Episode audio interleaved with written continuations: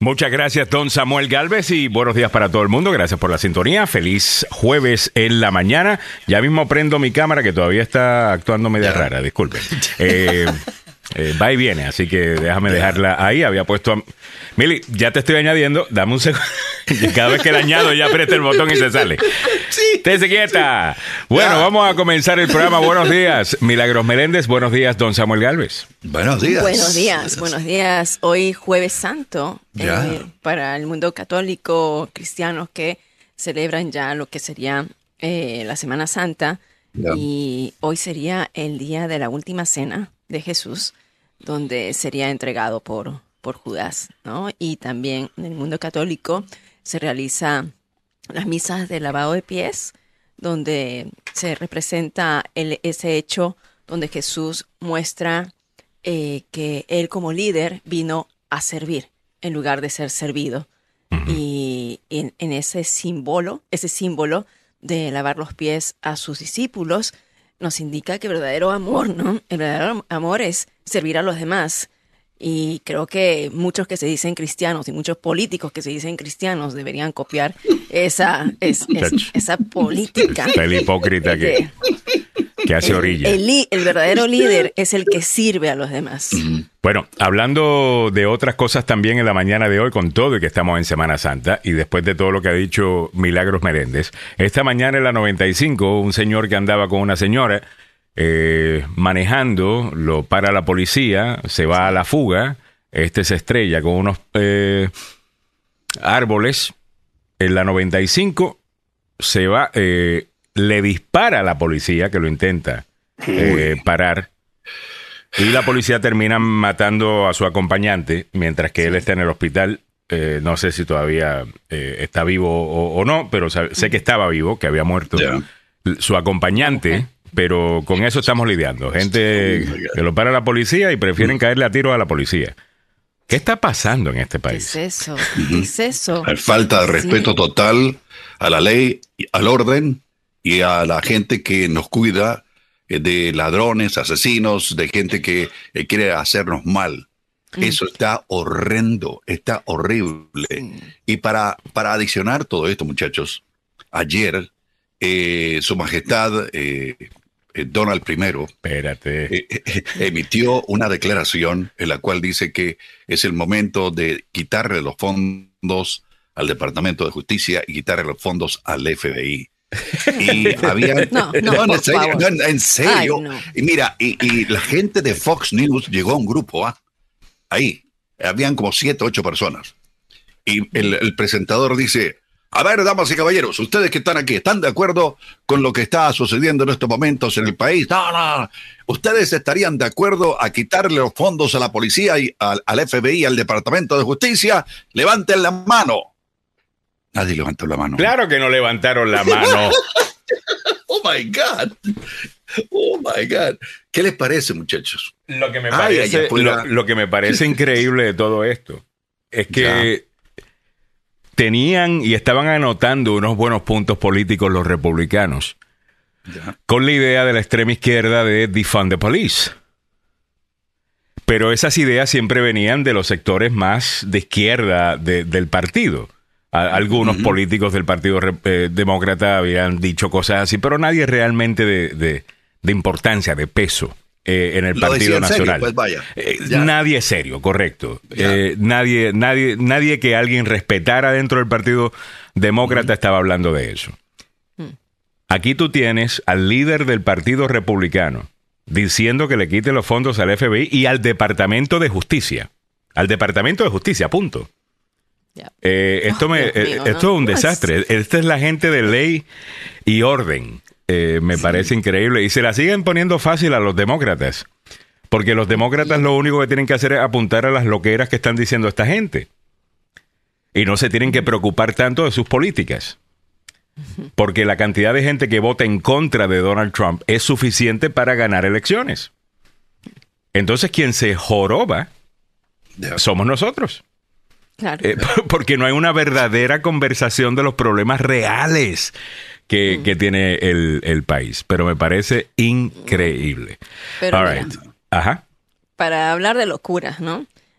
Ayer publiqué eh, algo de, que, que, que reposteó el tiempo latino de una conversación de la querida Marjorie Taylor Greene. Ah, ah Dios mío. Oh Mira. Eso sí está mal loco. Joining some of the most incredible people in history being arrested today. Um, Nelson Mandela was arrested, served time in prison. Jesus Jesus was arrested Ay, and murdered Santo. by uh, the Roman government. there have been Santa, many people throughout history that have been arrested and persecuted by radical, corrupt governments. And it's beginning today in New York City. Um, and I just can't believe it's happening, but I'll always support him. He's done nothing wrong. Ok. ¿Qué eh, cosa? Ahí lo tienes. Eh, obviamente, claro, hay un paralelo directo entre Jesucristo y Donald Trump, específicamente en su comportamiento. Eh, ese de, ¿no? de, ayudar a los que no tienen, de estar con los oprimidos. De... claro, Donald Trump es obviamente lo mismo que Jesucristo. además de you know, todos los escándalos de la era de Jesucristo, you know, con mujeres como Donald Trump. Come on. ¿Cómo tú puedes hacer esa, eh, eh, esa comparación? Esa comparación, está loca esa mujer. O sea, lo que, por supuesto, ya aquí nosotros somos bilingües, pero para nuestros amigos que nos escuchan de otro sitio, lo que esta mujer estaba diciendo, que lo que estamos mirando aquí es una conspiración, es una injusticia contra el presidente, el expresidente Donald Trump, porque ya hay muchos personajes que sí han sido también perseguidos, como por ejemplo Nelson Mandela Mira, te ponen a Nelson Mandela, lo pone a la altura de Nelson Mandela, ¿no? Como Nelson Mandela. O como, y dice, o como, Jesús, Jesús fue perseguido por los romanos. Por favor, estamos en eh, Semana Santa. O sea, ¿qué, qué, qué es esto? o sea, apelando a los cristianos. Y yo hago un llamado aquí a, la gente que verdaderamente se dice cristiana y que es cristiana y que está creyendo en Trump, que está creyendo esta, esta mujer. O sea, ¿cómo pueden comparar, ¿no? De esa manera. Y, y está apelando precisamente a esa base, a una base que es ciega, que sigue a Donald Trump como si fuera un líder, un héroe, una víctima, un mártir. Dios, no, a mí es una eh, cafre, como dices tú. Es, una, es una, una, gota. Una, la gota adicional todo esto. Qué barbaridad, por es Dios. la cafre. Eh, eh, cuando hablamos de, de, esta, de esta mujer. Eh, Ah, mira, ahí mi hermano está por ahí. La cárcel está llena de Jesús. Eh, total. Henry Molina dice, los republicanos se la están poniendo fácil a los demócratas, pero cuidado, pueden meter un home run. Eh, eh, Henry Molina dice, Jesús no miraba porno y mucho menos se acostaba con ellas. Ah, o sea, come on, esto, esto es un disparate. yo todavía no puedo pensar que hay gente considerando votar por este tipo. Te voy a decir por qué razón hay gente considerando votar por este tipo. incluso en un ratito vamos a estar leyendo parte de un artículo. Eh, habíamos hablado acá sobre las ideas woke y las ideas donde nada debe ser, todo el mundo nunca debe sentirse mal por absolutamente nada. Yo acabo de leer un artículo queriendo, queriendo ponerme en los zapatos de, esa ideología para ver si hay algo que, you know, I'm missing. Tú sabes. déjame, ver. Y el Huffington Post me recomienda un artículo. Y yo me leí el artículo completo. Mm. Y yo no sabía si esto era sátira mm. o si esto era de verdad. Y tenía que ver con las palabras y frases que utilizamos que ofenden a las personas que están sobrepeso, a las personas que están fat. Eh, dice este artículo. Yo le voy a leer algunas de ellas para que ustedes vean lo ridícula, lo, ridícula, la ridiculez detrás de algunas de estas ideas. Y cómo, como ellos le ponen el racismo a todo, la gordofobia no es nada más que un resultado del racismo. Ahora me están diciendo en este artículo. Y te van a decir aquí también cuáles son estas frases que supuestamente eh, son ofensivas, que no son ofensivas en lo absoluto. Y segundo, ¿cómo hacer para tú lidiar en caso de que en algún momento tú escuches algunas de estas frases? tu frágil flor, que no puedes eh, eh, con esta vida. ellos, como tú eres un niño y te infantilizan, te van a decir qué hacer en una situación en donde si acaso tú escuchas una de estas. Dame la primera solamente, Mili, para, para, para que la gente vea. Eh, eh, esta es una de las frases que no puedes decir ahora porque tú estás, amenaz eh, estás hablando en contra de las personas obesas. Oye, has perdido peso. Te ves muy bien. Oye, has perdido peso. Te ves muy bien. Eso es fat shaming. Ya. Eso es fat shaming. Porque estás diciendo. Dale, Mili. Sí, porque es una respuesta según lo que dicen ellos. Y sabes, aquí lo que me sorprende es que hay una asociación, como yo digo, hay una, hay toda una industria atrás de ello, pero también hay todo un movimiento activista, ¿no? Dice, perdiste peso, te ves muy bien. Es una respuesta automática que muchos de nosotros damos, pero también implica que la persona no se veía muy bien antes según una dietista, ¿no? bueno, te, estaba solamente dando un preview de lo que vamos a estar hablando con esto, pero eso es para que tengas más o menos una idea de lo que... Yo lo que voy a hacer es que voy a leer esto casi en su totalidad. Sí. Para que ustedes vean la ridiculez detrás de estas cosas. Ahora, Alejandro, tú dijiste que esto le puede ayudar a los republicanos. Esto es un artículo que escribe una doña en el Huffington Post que tiene que ver esto con el Partido Demócrata. Bueno, muy sencillo. El Partido Demócrata lo asocian con este tipo de, de, wokeness, ¿no? Mm. Eh, con esta idea de que todo es ofensivo. El ataque real detrás de todo esto es la responsabilidad personal. Es lo que, si tú lees bien el artículo y tú ves las críticas, si es en relación a si estás sobrepeso, a tu raza, a tus actitudes, a las cosas, todo tiene que ver con que, mira, no queremos ninguna responsabilidad. Y si alguien nos responsabiliza a nosotros por nuestros resultados, o son racistas, o son algún tipo, o tienen algún tipo de fobia eh, en, contra nuestra. Yo me pregunto si vamos a, empezar a prestarle atención a estos issues. Ustedes me dirán, Alejandro, pero eso es un issue cultural. Hay que, tenemos que trabajar en una reforma de salud tenemos que trabajar en una reforma al sistema capitalista estadounidense, mantenerlo capitalista, pero necesitamos algunas reformas porque hay algunos abusos. Ok, yo entiendo, todas estas cosas son importantes. Vamos a decir que usted es súper socialista y usted quiere mayor inversión por parte del Estado en temas como salud, en temas como... ¿Qué, otros temas puede, puede ser salud? Eh, puede ser cuidado de niños, eh, usted quiere más intervención, que le den un voucher, que, le paguen la universidad a todo el mundo. Ok, perfecto, no hay ningún problema. ¿Con qué dinero vamos a hacer eso? Con la base tributaria de un país. Para eso es que uno colecta taxes, para uno poder hacer todas estas cosas. Para tú poder colectar taxes, tú necesitas gente productiva en tu país. Con esta generación Mm. es que vamos a ser un país. No. Con una generación que no puede ser responsabilizada por absolutamente nada, porque es que me, es que me odias por mi raza, por mi, por mi color, me odias por mi, porque estoy gordo, me odias porque estoy. ¿Con eso es que vamos a ser un país? No. Entonces, estos temas son importantes por eso. Y bueno, en eso yo creo que los republicanos todavía tienen un edge. Sí. Eh, a menos que, oiga, salga un demócrata no sé, como Joe Biden, que tiene el bully pulpit, la Casa Blanca, puede prender ese micrófono y hablar de estas cosas cada vez que le dé la gana mm. y opinar sobre esto. Para empezar una conversación, número uno, por dos razones desde mi punto de vista. Porque la mayor parte de los demócratas están también en contra de wokeism y del movimiento woke. La mayor parte de los demócratas están en contra de estupideces como lo que acabamos de leer eh, acá.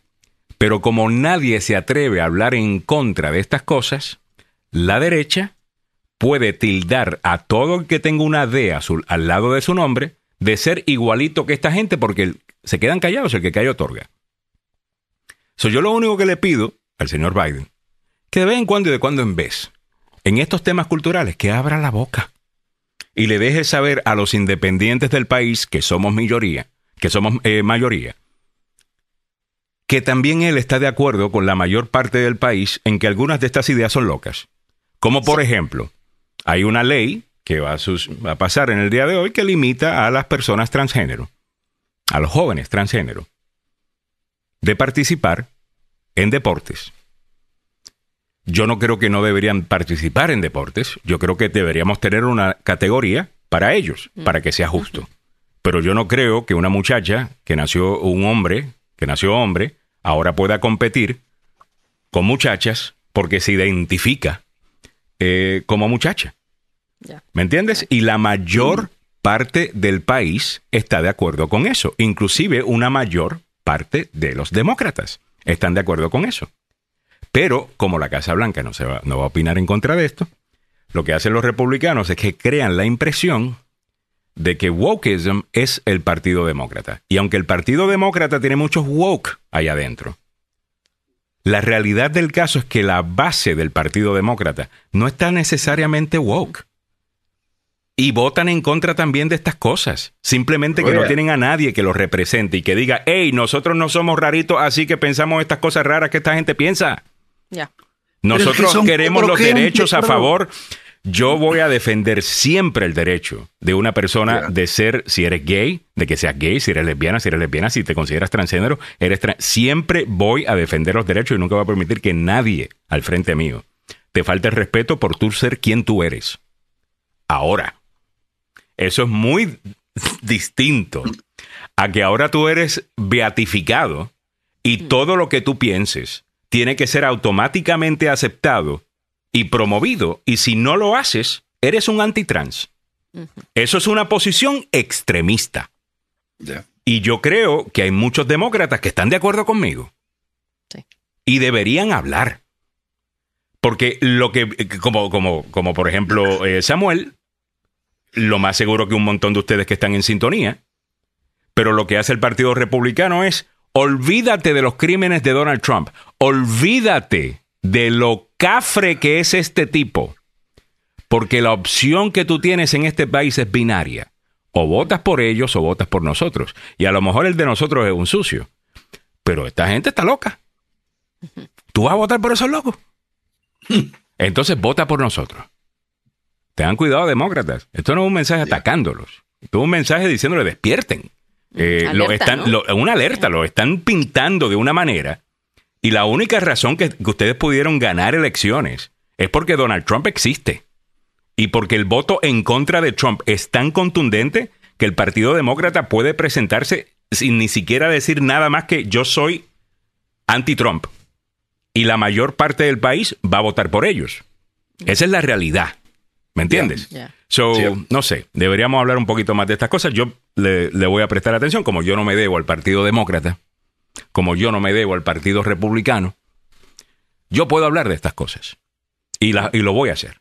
Eh, 7.28 minutos en la mañana. Eh, Alaska me dice, me pregunto, ¿Qué dirían si escucharan cómo les dan carrilla a los gorditos en nuestra comunidad? Les ponen apodos por estar sobrepeso y se sabe que se dice con sentido del humor.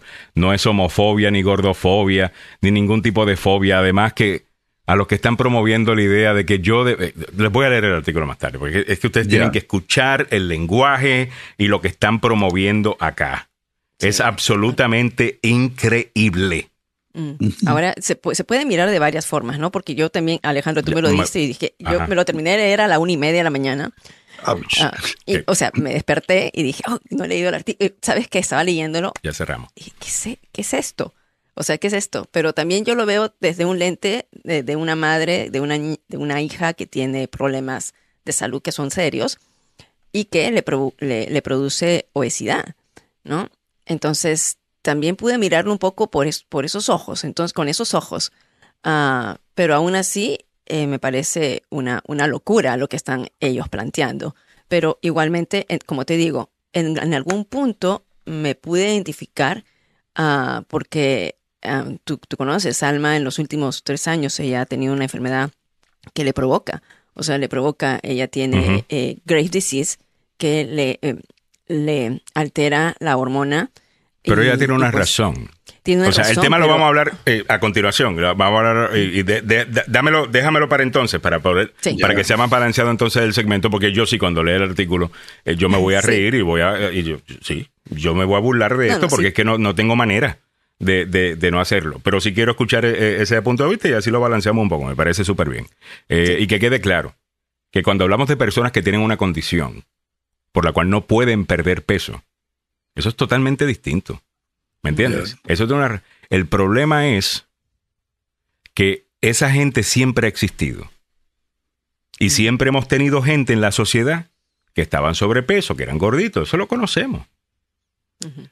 Ahora tenemos niveles de obesidad en este país que jamás hemos tenido. Y todo el mundo se quiere montar en la guagua, en el bus.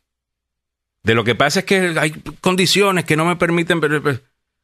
Mire, no insulte a las personas que verdaderamente tienen una condición y verdaderamente no pueden perder peso. Que esa gente sufre de verdad. Algunas personas simplemente no lo quieren hacer porque no lo quieren hacer. Y está bien. ¿Ok? Pero deja de victimizarte utilizando el dolor de gente que verdaderamente, con esa falsa eh, necesidad de provocar empatía para aprovecharte de la empatía eh, de la gente. Cuando hay gente que verdaderamente está sufriendo una condición por la cual no pueden perder peso. ¿Me entiendes? Yo cuando me pongo las pilas, yo pierdo peso. Y cuando estoy comiendo como me da la gana, subo de peso. ¿Por qué será eso? ¿Por qué será? Todo, lo rico sube, todo lo que, que, el pancito, que esto, que el otro, pero eh, entonces y, eso que yo soy diabético y yo me tengo que inyectar insulina y la insulina me, me, me, ayuda a, a, engordar, básicamente no me, no me permite. Eh, pero pues tengo que trabajar más duro en, eso. Si es que quiero ser saludable y quiero estar ahí para más tarde en mi vida y si me quiero ahorrar otros problemas o lo que sea. El que te está diciendo, no, está bien. Usted haga lo que le dé la gana. Ese demagogo no va a estar ahí cuando las consecuencias de esas acciones te vengan a tocar la puerta eventualmente. Y eso es lo que más me molesta de esto, que esta es la gente que se presenta como los buenas gentes. Ya. Y el HP soy yo que lo critica. Y el HP es el que lo critica. Y ellos son los buena gente, no mejor. No voy a decir nada, no voy a decir nada malas palabras porque estamos en Semana Santa, mi pana, pero santo padre. Hay una hipocresía acá. 7.32 minutos en la mañana. Eh, pero bueno, vamos, vamos caminando para adelante, que tenemos un montón en el día de hoy en el show. Bueno, eh, ya hablamos de Trump, ya hablamos del artículo este. Eh, vamos a prestarle atención también al tiroteo esta mañana en la 95. Todavía está lidiando con algo de tráfico, pero ya abrieron los carriles allí. Vámonos a los deportes, chequeamos los precios de la gasolina, te ponemos al día con otros titulares y vamos continuando eh, para adelante. Eh, yo estaba solamente presentando el tema. Eh, nos quedamos hablando del tema, yo, creo que, ya, lo hablamos, pero yo hay algunas cosas que, sí. Hay, unas cosas que, quiero leer del artículo para que usted vea la ridiculez que esta ideología. 7.33 minutos de la mañana, pasemos con don Samuel. Gracias, Alejandro. Y le recordamos que este informe sobre el mundo deportivo y el tránsito vehicular llega a ustedes por una cortesía del abogado Joseph Malop, la demanda más rápida del oeste. a ver, vuelvo a repetir, y lo tengo que remarcar. El Real Madrid le dio una paliza, pero una paliza al Barcelona, con todo y el equipo, y ya sabe usted cómo, cómo es la cosa. Pues eh, no le fue bien y perdieron en eh, Barcelona. Sí, el Barça perdió en Barcelona con el Real Madrid. Bueno, hablando de, del calcio italiano, ragazzi. La Fiore, a un paso de la final del calcio italiano, venció 2 a 0 al Cremonese con goles de Cabral y Nino González. dos italianos. ¿eh? No, son gente nuestra que está en Italia. Así que eh, felicidades. La Fiorentina quedó a un paso de la undécima final de la Copa Italiana gracias a la victoria de 2 a 0 como visitante ante el Cremonese con goles del brasileño Artur Cabral y del argentino Nicolás González. El equipo de Vincenzo celebró su novena victoria consecutiva considerando los partidos de la Serie A en la Conferencia Liga y la Copa Italiana. Así que buena fortuna, ragazzi, a la gente de la Fiorentina. Muy bien. Eh, Buena noticia para Guardiola. Erling Haaland vuelve a los entrenamientos del Manchester City. ¿Quién es Erling Haaland? El noruego que tiene un pie, mm, pero increíble. Eh, se había dañado la ingle en el duelo contra el Burnley, en el que anotó un triple y se perdió el parón por selecciones de encuentros ante España y Georgia, así como la victoria de 4 a 1 del City el eh, fin de semana. Que la vuelta de Haaland a los entrenamientos es buena. En Champions, Haaland ha marcado 10 goles, cinco de ellos ante el Leipzig en la, la, vuelta de octavo de final. Y una vez separado de sus problemas de la Ingle, el noruego está listo para recibir lo que sea. Ok. Tras mes y medio de espera, el Manchester United, mi equipo, volvió a ganar en la Liga Premier al doblegar al Bedford 1 a 0 y mantiene el pulso por la posición de la Champions League donde está el billete. Hay que decirlo claramente. Los Diablos Rojos vencieron por la mínima a las abejitas y se cobraron su venganza particular por lo ocurrido en el partido de ida, el día que cambió la temporada del United, aquella calurosa tarde londinense.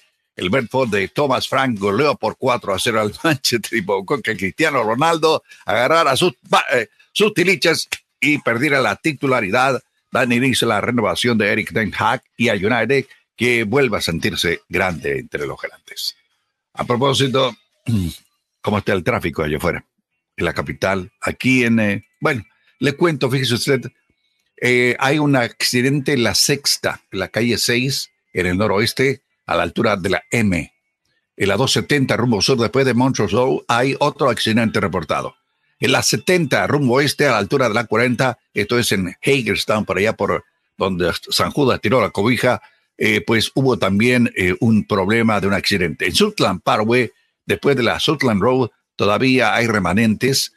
La actividad policial está eh, tranquilizándose la 95 antes de la base ah, de cuántico de la Infantería de Marina, así que por lo menos por ese sector ya está calmada la cosa. No sabemos exactamente los detalles de lo que ocurrió. Alejandro nos contaba que de estos, de, estos especímenes que hay aquí en, este país, que no respetan la autoridad policial y cuando le, le enciende las luces les importa un comino y, e inclusive se enfrentan con ellos, es gente que no debería estar circulando la calle, debería estar preso todo, discúlpenme, pero eso me da una grura horrible.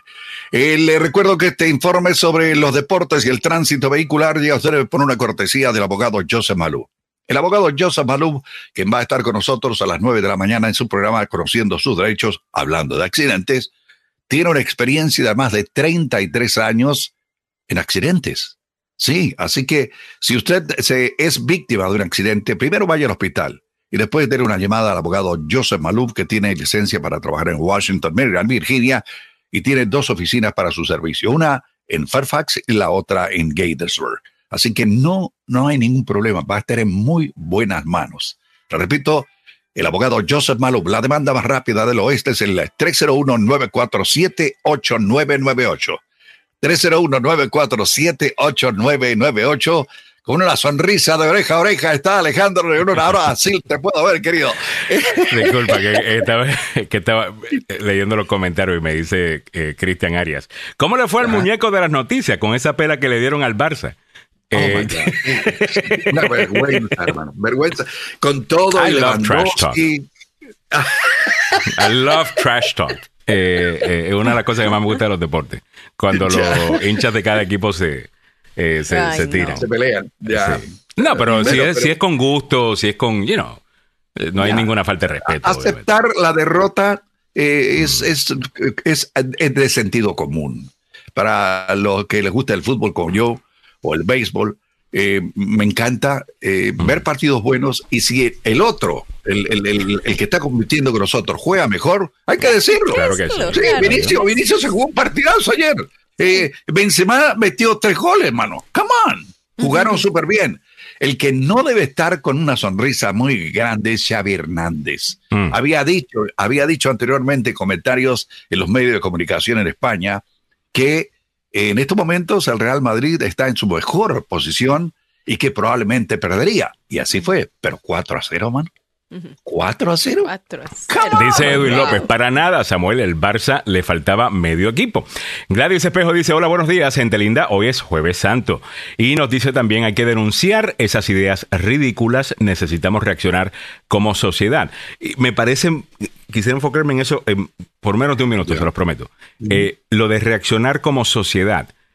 E, eso es lo que yo pido de parte del presidente Biden, eh, que yo entiendo que él dice, bueno, es que esto no tiene que ver necesariamente con la política del Estado, o la Sí, sí, pero usted también es el líder del país. Mm. Este es el presidente de los Estados Unidos. La gente quiere que usted opine sobre estas cosas que están sucediendo culturalmente eh, y ver cómo usted se siente. A lo mejor se sorprende la cantidad de gente dentro de su mismo partido demócrata que rechaza las ideas de la extrema izquierda del partido. Y quizás esta gente, al ver eso, qué sé yo, a lo mejor despiertan y dicen, espérate, a lo mejor se nos ha ido la mano eh, con esto. Señores, eh, la, primera dama, Joe Biden, está en medio de una controversia eh, en este momento, que ya ese lado izquierdista racialista del Partido Demócrata está queriendo convertirlo en un tema de racismo. Y esto tiene que ver con el triunfo del equipo de mujeres de baloncesto de, de, universidad, Samuel. Sí, la Universidad de, eh, eh, ¿cómo se llama? De Luisiana, LSU. Correcto, que ganaron. Y como ustedes, no sé si vieron esto, pero esto es una historia que se está dando. Hay dos jugadoras, las dos son excelentes, una es afroamericana, la otra es blanca. La blanca venía haciendo lo que se llama trash talk, haciendo algunas cosas eh, que le estaban molestando al otro equipo. La mayor parte de los comentaristas decían algo así como que, hey, qué chévere está esto, mira, las mujeres haciendo como hacen los hombres, you know, están ahí, están bien competitivas, tal cosa.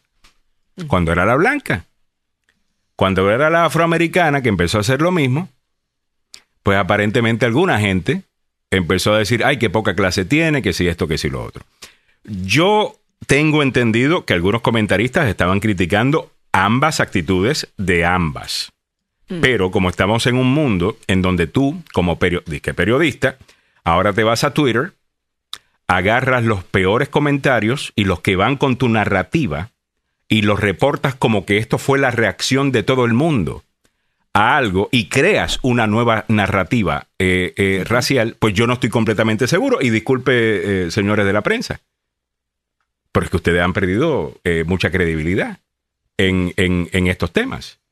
Están promoviendo muchas narrativas y reportando muy poco desde mi punto de vista. Ahora, con eso dicho, aquí tenemos a las dos jugadoras. Esta le, apunta así con el dedo, diciendo usted no tiene un campeonato, yo sí. Ya, yo tengo un eh, amiguito. That's right. Mientras que aquella le hacía con la mano así como que no me puedes ver. Eh, porque soy demasiado rápido, que si esto, que si lo otro. La primera dama comete un error. El equipo de la afroamericana, el LSU, le termina ganando a Iowa. Contexto para usted. Contexto para usted. La gente que vio este partido de mujeres rompió todos los récords. Habían sobre 9 millones de personas viendo el partido de solo mujeres lo que era un nuevo récord. Entre ellos yo. Y lo estaban disfrutando hombres como mujeres. Y ahora un poquito más de contexto, no se me pierda. Hemos hablado de que es una injusticia, de que jugadoras de, de, de, algún deporte ganen menos que los equipos de los hombres. Y hemos dicho al mismo tiempo, lo que pasa es que hay menos interés por el, por el, el deporte femenino genera menos audiencia, genera menos dinero mm. y por eso no le pagan lo mismo. Aunque hay algunas injusticias como el equipo de, fútbol de los Estados Unidos que las mujeres generan mucha más plata o similar al de los hombres y como quiera ellas ganan menos. Eh, ahí sí tienen un punto. Ok, contexto, right? Solo, solamente quiero decir eso. La señora Jill Biden, eh, la esposa del presidente Trump, del presidente Biden, la primera dama, para celebrar el triunfo de la mujer, cometió el error de invitar tanto al equipo ganador como al equipo perdedor. La, tradición es invitar al equipo ganador. Los ganan, los que ganan son los que tienen derecho a ir a conocer al presidente, recibir el tratamiento especial en la Casa Blanca y el resto. Las motivaciones de la doctora Joe Biden era celebrar, mira qué dura están estas mujeres de ambos equipos que participaron en este evento que tanta gente estuvo viendo, de lo bueno que estaban estos partidos. Bueno, pues esta muchacha, a quien yo le la defendí eh, cuando salió todo esto, porque ella estaba trash talking, igualito que la blanca estaba trash talking. Y yo no sé por qué le tienen que criticar a la negra cuando está trash talking, si no estaban criticando a la blanca cuando estaba trash talking. Va a un podcast ayer y dice, oye, la primera dama le ha pedido disculpas por haber invitado al equipo eh, perdedor. ¿Y qué dice ella? Yo no la tengo que perdonar, ni, ni, la voy a, ni la voy a perdonar, porque ella dijo lo que dijo. Y como quiera, nosotros podemos ir a la casa de Obama. Eh, en otras palabras, haciendo de esto un tema racial. Y ella sugiere en esa entrevista que la razón que Joe Biden invitó al equipo perdedor es porque el equipo perdedor tenía mujeres blancas. Y que si hubiese sido al revés, a los negros no lo hubieran invitado. Oh, es una chamaquita oh, que creció en el siglo XXI de los Estados Unidos. Oh, que jura porque es lo que le enseñan en la escuela, y es lo que le enseñan en los medios, y es lo que le enseñan en todas sus redes sociales, de que la razón que estaba en eh, era porque era blanco, y no quizás porque era un triunfo para las mujeres, el hecho de que tenía tanta audiencia este, eh, este evento deportivo. Eh, ¿Me entiendes? Que yo creo que era el punto de, Joe Biden. Si alguien piensa que la doctora Joe Biden es una racista, que se sintió mal por el equipo de la Blanca que perdió y, para compensarla la trató de regres la, trató de invitar.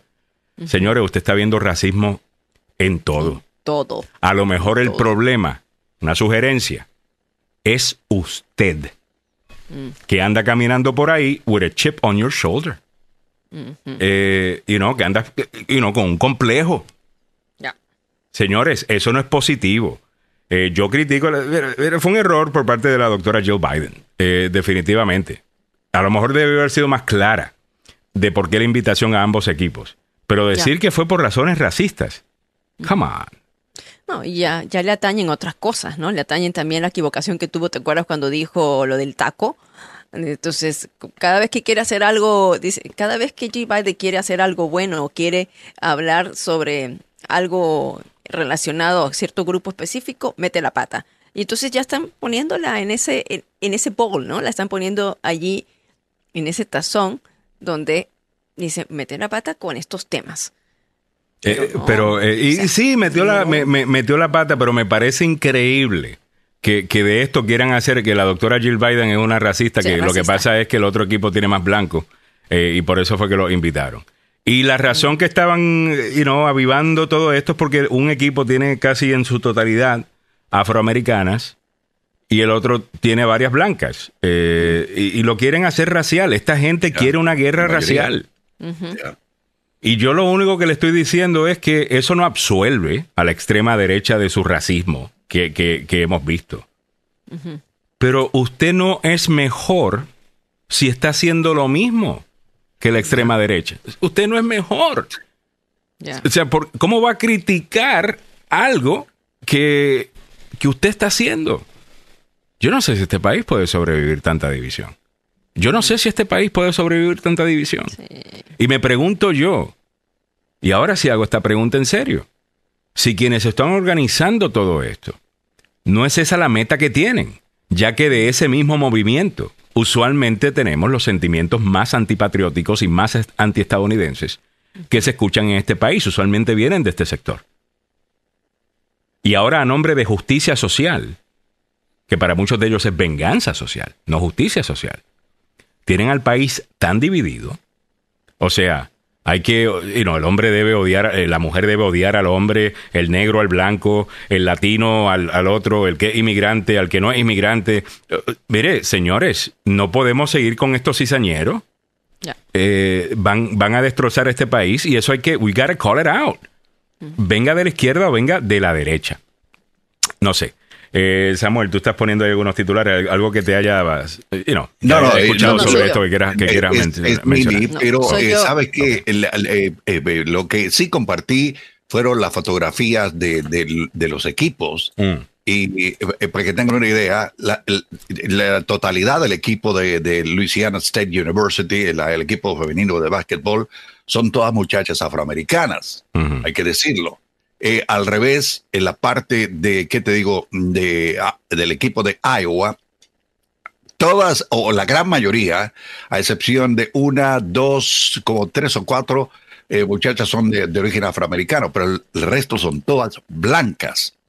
Y había una, si ustedes vieron el partido, yo me lo vi, había una, una bronca entre ellas, mm. especialmente con una muchachita que eh, era blanca, es la que vos decías, Alejandro, que había estado comprometida en una controversia de criticar y todo lo demás, y después la, muchacha salió con el, yo tengo un anillo, Ajá, tú a mí no. van a poner un anillo. trash talk, I'm, happy with that. Pero por eso, no deberían, primero que nada, vos tenés razón, cuando llegan los equipos ganadores, son los únicos equipos que llegan aquí a la Casa Blanca. Ya sea de básquetbol, béisbol, fútbol americano, eh, ¿qué te digo? Eh, la gente que hace deporte y que gana son invitados. Pero nunca habían invitado al equipo perdedor. Eso yo creo que fue. Y fue el error, de Joe Biden. Mira, y a lo mejor eh, yo creo, ¿no? conociendo la historia de Joe Biden, que esto era, esto es un triunfo para la mujer. y todos los que participaron de este triunfo, porque tanta gente vio el partido, o sea, todas las cosas que decían del deporte femenino se cayeron e, ese día.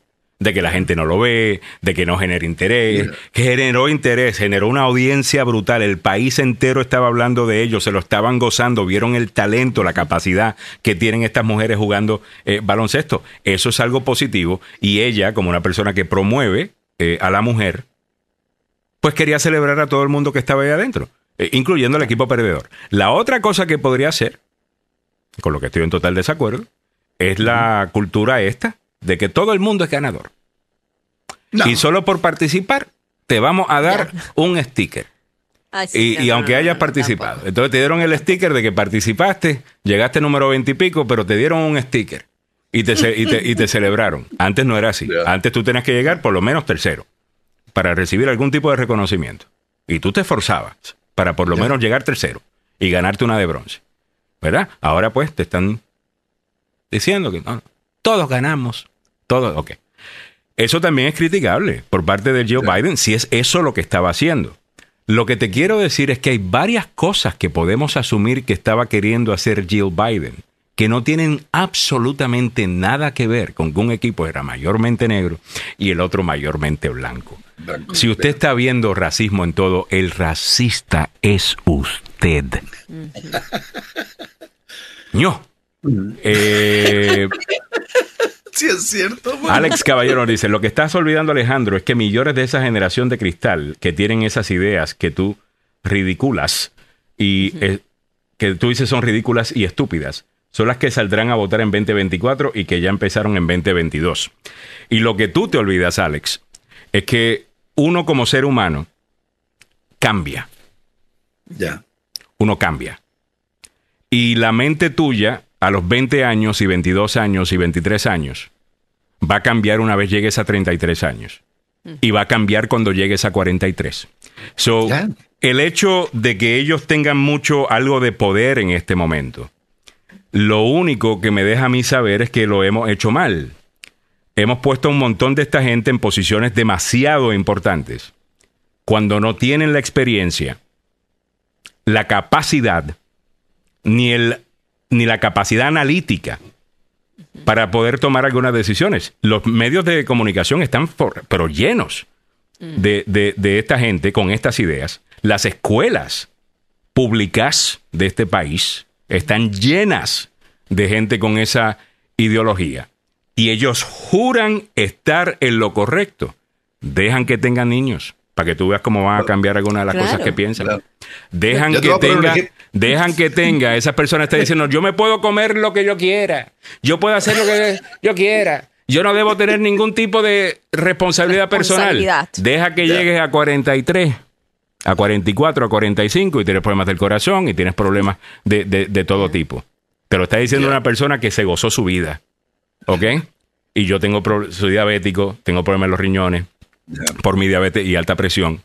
Eh, y con todo y que me cuido todavía me causa problemas. Te está hablando alguien que vino del futuro y se está pareciendo a decirte, no hagas estas cosas. Eh, lo que pasa es que hay alguna gente que piensa que porque algo es popular lo hace correcto. Y yo te voy a contar algunas cosas que son populares en la historia. Los nazis eran populares, fíjate. Oh, La guerra en Irak fue popular, fíjate. La guerra en Afganistán fue popular, fíjate. Hay un montón de cosas que las masas han dicho son buenas y las quiero hacer, que no necesariamente son buenas. Lo que pasa es que hay que pensar fuera de la caja, que es mi línea, ese es mi carril, eso es lo que, a lo que yo me dedico. Eh, ¿Me entiendes? No tenemos que estar de acuerdo, Alex, como, como sabes. Henry Molina dice, salí con unos amigos para hacer 70 millas la semana pasada en mi road bicycle. Llegué en ah, tercer lugar, no está mal, pero solo fuimos... Eh, eh, yo, quisiera, quisiera, hacer un comentario con lo que vos decís, Alejandro. Usted fue revolucionario cuando era eh, adolescente, 18 años, 20. Fue revolucionario, ¿verdad? Totalmente. Sí, sí, el pueblo, no sé qué. Ok, se casó, hermano. Ya el revolucionario uh, comienza a bajar la espuma. Sí, señor. Tuvo hijos. Uh, sigue bajando la espuma, hermano. y, le llega, eh, la, parte que te digo eh, de los 50. Ya no sos revolucionario, hermano. Si mm. seguís siendo revolucionario con 50 años, estás más loco que una cabra, hermano. Estás loco, no viviste lo que dijo Winston Churchill, ¿no? Así es. Lo que dijo Winston Churchill, quien no es de izquierda, de joven, no, tiene, corazón. Y quien no es de derecha, de adulto, no, tiene, cerebro. Obviamente Winston Churchill era de derecha. Eh, yo no sé si no tienes, si, si, eres totalmente un idiota, ¿no? Si, si, si, no eres de derecha, yo creo que los extremos son malos por donde sea, ¿no? Eh, pero, la realidad del caso es que si tú vas viendo otras cosas. Eh, ¿Me entiendes? Tú lo ves de, de, otra manera. Mira, los hippies se dieron cuenta de esto. Esta era la primera vez que el país pasa por una cosa así. En los años 60 vinieron un montón de jovencitos con unas ideas nuevas de cómo el mundo debería funcionar. Algunas cosas las hicieron bien eh, y algunas cosas no. Y hemos visto los resultados de, de, eso. ¿Me entiendes? Yo asumo que hay algunas cosas que este, estos grupos, you know, super woke, you know, no están equivocados en todo. Eh, si ellos fueran a ganar esta batalla cultural, pues podríamos vivir en algún tipo de, de utopía, ¿no? Eh, en donde pues nadie eh, sufre, nadie se siente mal, nadie es ofendido. Coño, si eso se pudiera hacer y de verdad se pudiera llegar a eso, ¿tú crees que yo no lo apoyaría? Claro que lo apoyaría. Simplemente que la historia del ser humano no sugiere que esa es nuestra capacidad. ¿Ok? Y eso lo vemos todos los días. ¿Tú te, sabes desde cuándo están queriendo crear un nuevo hombre? que piensa distinto? Mm. ¿Qué tú crees que era lo que quería crear eh, Mao en la China? Un nuevo hombre que pensara distinto, que no le interesara el dinero, que no le interesara el individualismo, que fuera un colectivista, ¿ok? Y había que hacer una revolución del pensamiento, de la mente, y te entrenaban para eso, y no. ¿Qué están haciendo ahora en China para que esa vaina funcione? Capitalismo a su manera. Capitalismo a su manera. Porque por más que tenían control de absolutamente todo, lo único que trajo fue hambruna. La Unión Soviética igual. ¿Ok? Esto no es nuevo. Esto no es nuevo. Lo que pasa es que mucha gente de esta generación piensa que el mundo comenzó el año que ellos nacieron. Y lo que saben de historia es solamente el, lo que van escogiendo los pedacitos, cherry picking, que van con su argumento y el contexto detrás de esos datos, no, no, eso no lo queremos. Porque si me hace pensar un poquito más, eh, eso no lo queremos. Yo lo que quiero es comprobar este punto. Yo tengo ya una idea en mi mente de que las cosas son así y yo voy a ir a la historia a escoger datos que confirman lo que confirmation bias. ¿Ok? So, me parece, me parece que esto vale la pena hablarlo. Me encantaría que el presidente Biden se metiera de vez en cuando en esto. You know, mm. Donald Trump se metía en estas cosas para hacer daño, para causar más división. Él se metía en los temas culturales. Yo creo que Joe Biden se puede meter en los temas culturales para causar mayor unidad. Para decir, mire, la realidad del caso es que 80% del país estamos de acuerdo en estas cosas. Y usted puede ser demócrata, puede ser republicano, y mire, usted y yo estamos de acuerdo eh, en esto. Yo creo que eso ayudaría muchísimo a que la gente deje de ver a su, qué sé yo, a su vecino como el enemigo, simplemente porque vota por otro, por otro partido. Alex Caballero nos dice, es responsabilidad personal, tú ya te cuidas porque ya no tienes remedio, así como yo tengo problemas iguales que los tuyos.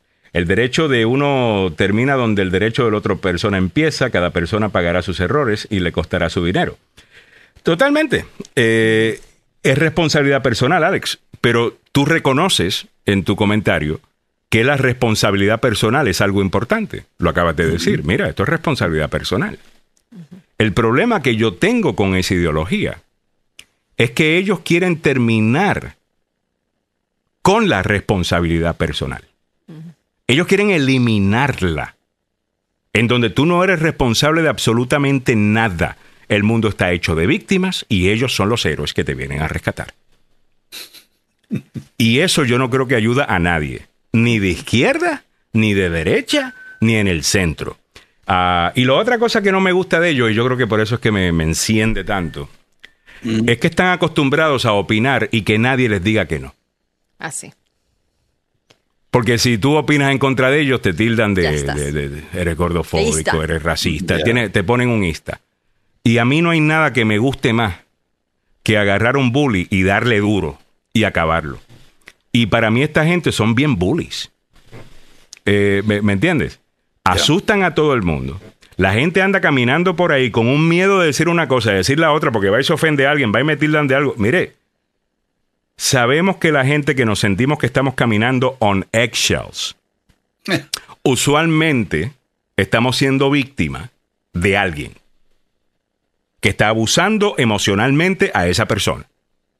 Por esa razón usted se siente que está caminando on eggshells. Si digo esto, tal cosa. Pues yo no voy a permitir que un grupo le venga a decir al resto de la sociedad que tenemos que caminar todos con eggshells porque va y nos tildan de una cosa y de la otra. A esta gente hay que ganarle. Eh, y a ellos saben con quién se meten. Ellos se meten con gente que en el momento que ellos critican se quedan callados. Eh, yo no me quiero quedar callado. Y, no, y nadie se debería eh, quedar callado. A 8 y 2 minutos en, la mañana. Ah, vamos para adelante con lo que está pasando en las noticias. Y en breve vamos con otros temas en el día de hoy. la razón que estamos hablando del tema es por un artículo súper ridículo que vamos a leer en breve eh, para que usted vea eh, a, qué nivel hemos llegado. Mantenga la sintonía, estás escuchando la, eh, espérate, esta es la 1600, disculpen, en varias emisoras hoy día. en, la, en la 1600 estás escuchando la agenda número uno para información, noticias y buena conversación. Buenos días.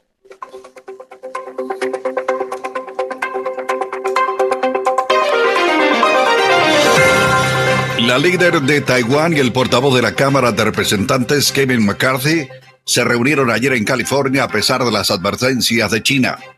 En el ámbito regional metropolitano, el sheriff del condado de Frederick en Maryland, Chuck Jenkins, y un traficante de armas fueron acusados en un plan ilegal para comprar ametralladoras. En nuestra América Latina, cuatro niños muertos en un ataque en una guardería infantil. Esto ocurrió en el sur de Brasil. Muy buenos días, les saluda Samuel Galvez y aquí el detalle de la información.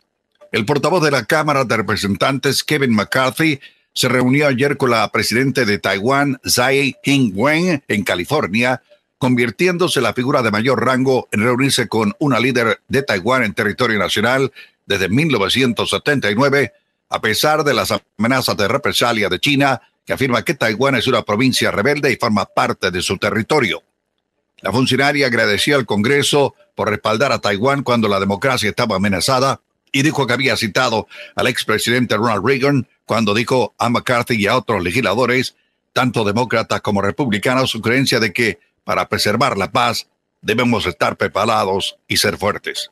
Me gustaría agregar que somos más fuertes cuando estamos juntos, dijo de pie junto a McCarthy en una reunión en la biblioteca presidencial Ronald Reagan en Semi Valley, California. En el ámbito regional metropolitano, un gran jurado federal anunció ayer la acusación del alguacil del condado de Frederick, Maryland, Charles Austin Jenkins, y un traficante de armas de Maryland, Justin Kropp, con un plan para comprar ametralladoras de manera ilegal. Así lo informó el Departamento de Justicia. La institución explicó que Jenkins, de 66 años, de Thurman, y Crop, de 36, de Frederick, conspiraron para comprar las armas ilegales desde agosto del 2015 hasta mayo del 2022. Crop es propietario de varios negocios relacionados con armas en el condado de Frederick que tenían hasta dos licencias bajo ciertas circunstancias para poseer y vender ametralladoras. Jenkins y Crop también supuestamente falsificaron documentos y ahora ambos están metidos en un lío de proporción. En el ámbito de nuestra América Latina, al menos cuatro niños murieron ayer y otros tres resultaron gravemente heridos en un ataque a una guardería infantil en la ciudad de Blumenau, al sur de Brasil. El individuo invadió la guardería infantil, cántico del buen pastor con un arma blanca, atacó a los niños y después se entregó a las autoridades, de acuerdo con la policía militar. Este ataque se produce día día después de otro que tuvo lugar en un colegio en Sao Paulo, donde otro adolescente de 13 años mató a cuchilladas a una profesora e hirió a otras cuatro personas. Las noticias hasta ahora aquí en Agenda Radio DC. En el mundo de los deportes, vamos al fútbol. Pasión de multitudes, opio del pueblo, damas y caballeros. Uno que estaba sin chance, no tenía brete, no tenía trabajo, parece que le van a dar. Y usted debe estar preguntándose, ¿y de quién está hablando? Pues, bueno, de Luis Enrique, el técnico español, viajó a Londres a convencer al club del Chelsea de darle la oportunidad en su proyecto después de que los enviados de Bowley sondearan a Zinedine Zidane, Nagelsmann, Pochettino y Lampard. Sí, todos estos están en la lista de los que podrían dirigir al Chelsea que está de capa caída. Graham Porter todavía dirigía al Chelsea cuando la semana pasada los dueños del club comenzaron a buscar a otro entrenador desesperados. Todd Bowley, el presidente y cabeza visible del consorcio de empresarios de Estados Unidos que compraron el equipo en el 2022, multiplicó por cinco las tarifas más caras del mercado para contratar a un pelotón de intermediarios ajenos para que sondearan a los candidatos que fueran elegidos.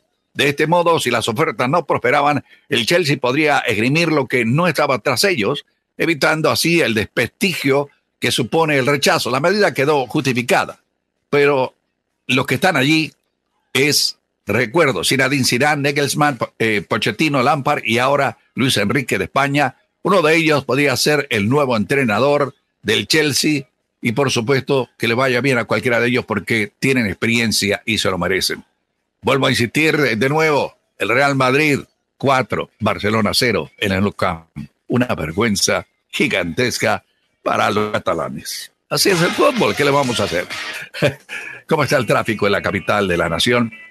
A esta hora de la mañana hay ah, todavía actividad policial en la zona de Cuántico, en donde está la base de la Infantería de Marina, en la 95.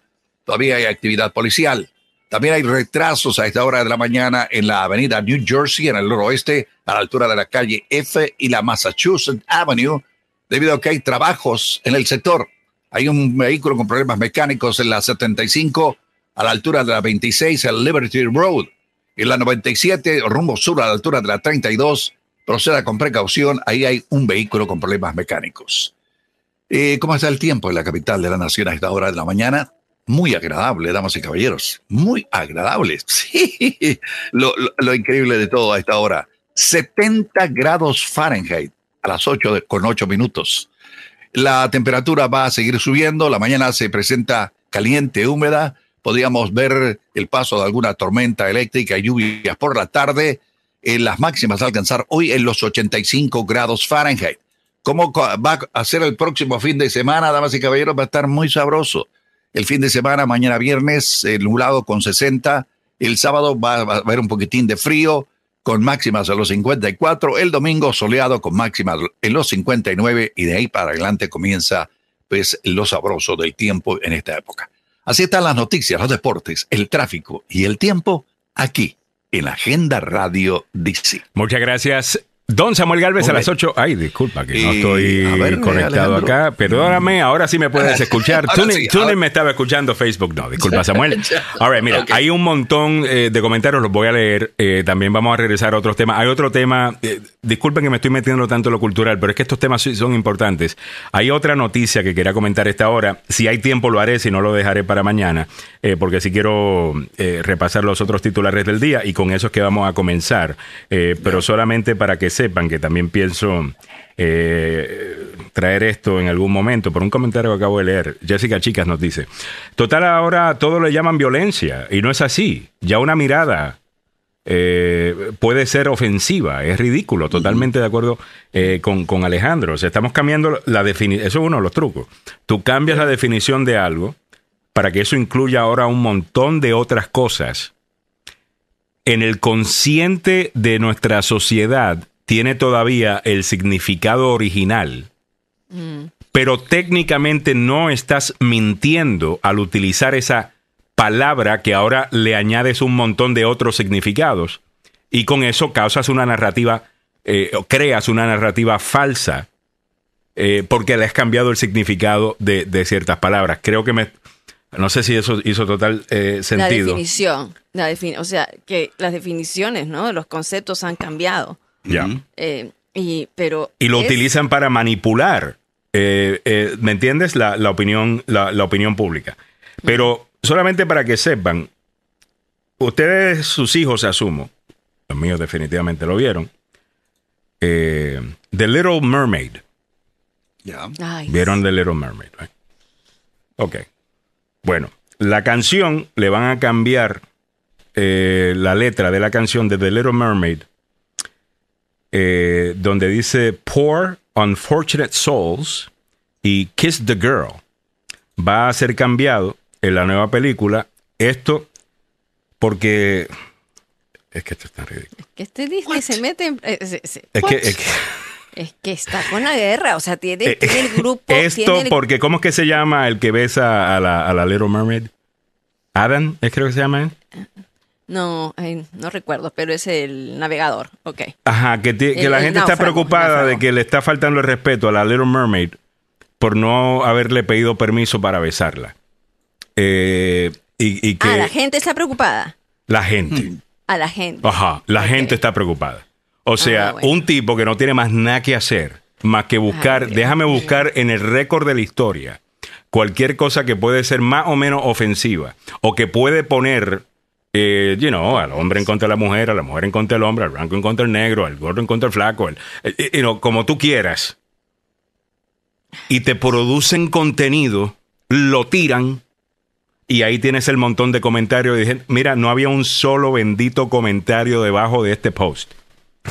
Que no dijera, óyeme, esto ya, esto es ridículo, señores. Dejen ya.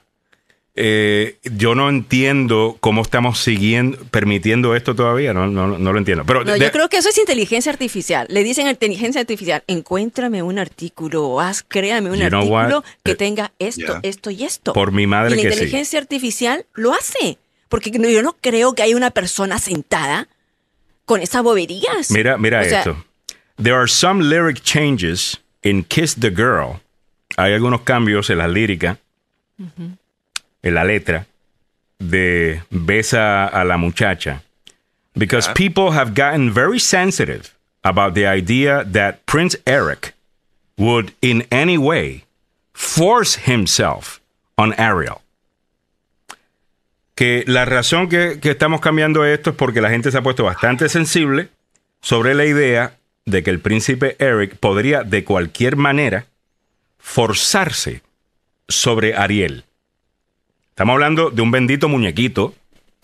híjole, un cuento de hadas, por Dios. O sea, todos los cuentos de hadas están mal. No, o sea. Todos los cuentos de hadas. Ya no debería existir cuento de hadas. Porque. El, punto de, Yo, esto lo voy a decir, yo sé que va a ser controversial, pero yo me pregunto si alguna de estas personas que vienen con esta idea, los que, que, piensan que todos los hombres odian a las mujeres, ¿no será que ustedes odian a los hombres? Sí, ¿no? ¿Cómo se llama eso? Eh, eso tiene un término. La, la candidata de Vox. Ah, bueno, no sé si tiene un término o no, pero debería haber un término. Sí, las mujeres para, para esto, porque esto de nuevo la narrativa de que todos los hombres son malos, de que todos los hombres, si uno está con una mujer, la está forzando, tal cosa. Mire, obviamente, si alguien te ha forzado a hacer algo, eso está mal. Eso se cae de la mata, que eso está mal. ¿Me entiendes? Ahora, estamos queriendo decir que, una posible violación, que una posible de esto, cualquier cosa. Eh, me, me, me, entiendes? Esto me parece. Eh, me, parece increíble. Cecilia Rojas dice: entonces, Ariel, si no le gustó, ¿por qué no le mandó una bofetada? Eh, te digo, te digo que esto, esto, esto está fuera de control. Pero vámonos con los otros temas del día. Samuel, me voy contigo. Hay un tema muy importante uh, que han anunciado en Baltimore. Bueno, desde Baltimore Sun, lo leí esta mañana en el Baltimore Sun. En donde parece que viene ya, venimos ya con un reporte eh, detallado del abuso por parte de sacerdotes en la Iglesia Católica, en la Arquidiócesis de Baltimore. Eh, ¿Correcto? Ya. Ok, sí, eh, háblame de correcto. Bueno, se sabía que esto comenzó no ahora, esta, esta investigación, sino comenzó en el 2019, cuando estaba eh, el fiscal Frosch a cargo de, del puesto aquí en Maryland. Pero fue la oficina del fiscal general Anthony, eh, de Maryland, Anthony Brown, que publicó ayer una versión redactada de un informe de una investigación que detalla las acusaciones de abuso sexual eh, dentro de la arquidiócesis de Baltimore esto se remonta a la época de los 40. El informe de más de 450 páginas es un producto de una investigación de un gran jurado de cuatro años. Lo que aprendimos es que la historia eh, descubierta por esta investigación es la de abuso generalizado, abuso pernicioso, abuso persistente por parte de sacerdotes católicos y personal de la arquidiócesis. El informe describió la historia como un eh, encubrimiento total por parte de la alta jerarquía. La investigación fue iniciada en el 2019, como les contaba, por el fiscal Brian Frost. Se completó en noviembre y los investigadores revisaron 100.000 páginas de documentos que datan de 80 años. Y escuche esto bien. El informe identifica 158 curas acusados de abusar de más de 600 niños en las últimas ocho décadas. Cuando se completó la investigación en noviembre pasado, el arzobispo William Lowry de Baltimore se disculpó con las víctimas sobrevivientes que fueron dañadas. Sí, pero fueron encubridas por, por la jerarquía. Mm. Lowry dijo que la, la, institución sintió una vergüenza renovada. Bienvenidos. Mm. Eh, acuérdense lo que ocurrió en Boston, que también hubo una, un encubrimiento pero mañoso y despreciable.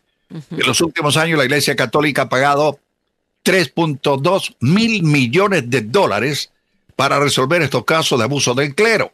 Hmm. Esto no lo digo yo, lo dice bishopaccountability.org, que esto es lo que estudian este problema. Donde quiero ir, damas y caballeros, es que nadie se escapa. También la Convención Bautista del Sur, ¿la recuerdan? Claro. Nosotros lo, lo platicamos aquí y lo comentamos. También hubo un encubrimiento de las altas jerarquías de esta iglesia evangélica y también estuvieron metidos en un lío. Pero el lío mayor, así lo de la Iglesia Católica, y yo tengo que decirlo, a mí me educaron los, curas católicos, mm. eh, eh, vi que cometían algunos abusos contra eh, los estudiantes, etcétera, etcétera. Yo fui víctima de, uno de físico, ellos, físico, pero allá abuso sexual contra niños, mano. Esto es una vergüenza.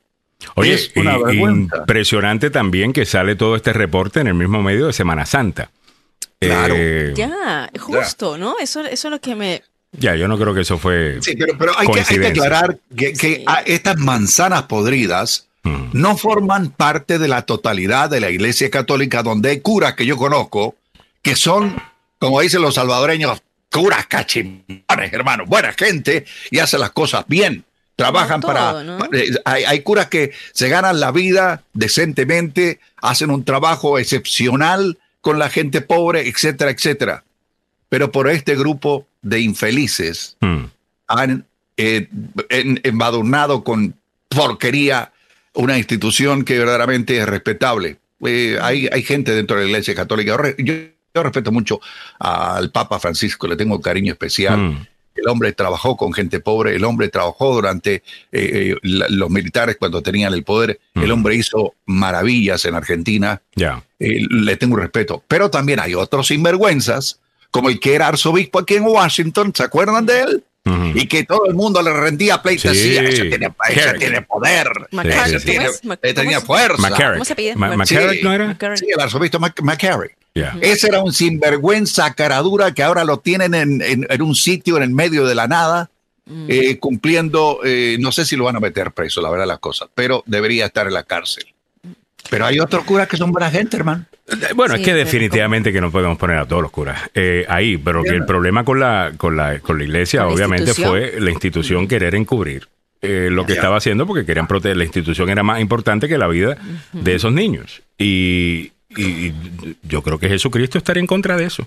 Ah, ¿Me entiendes?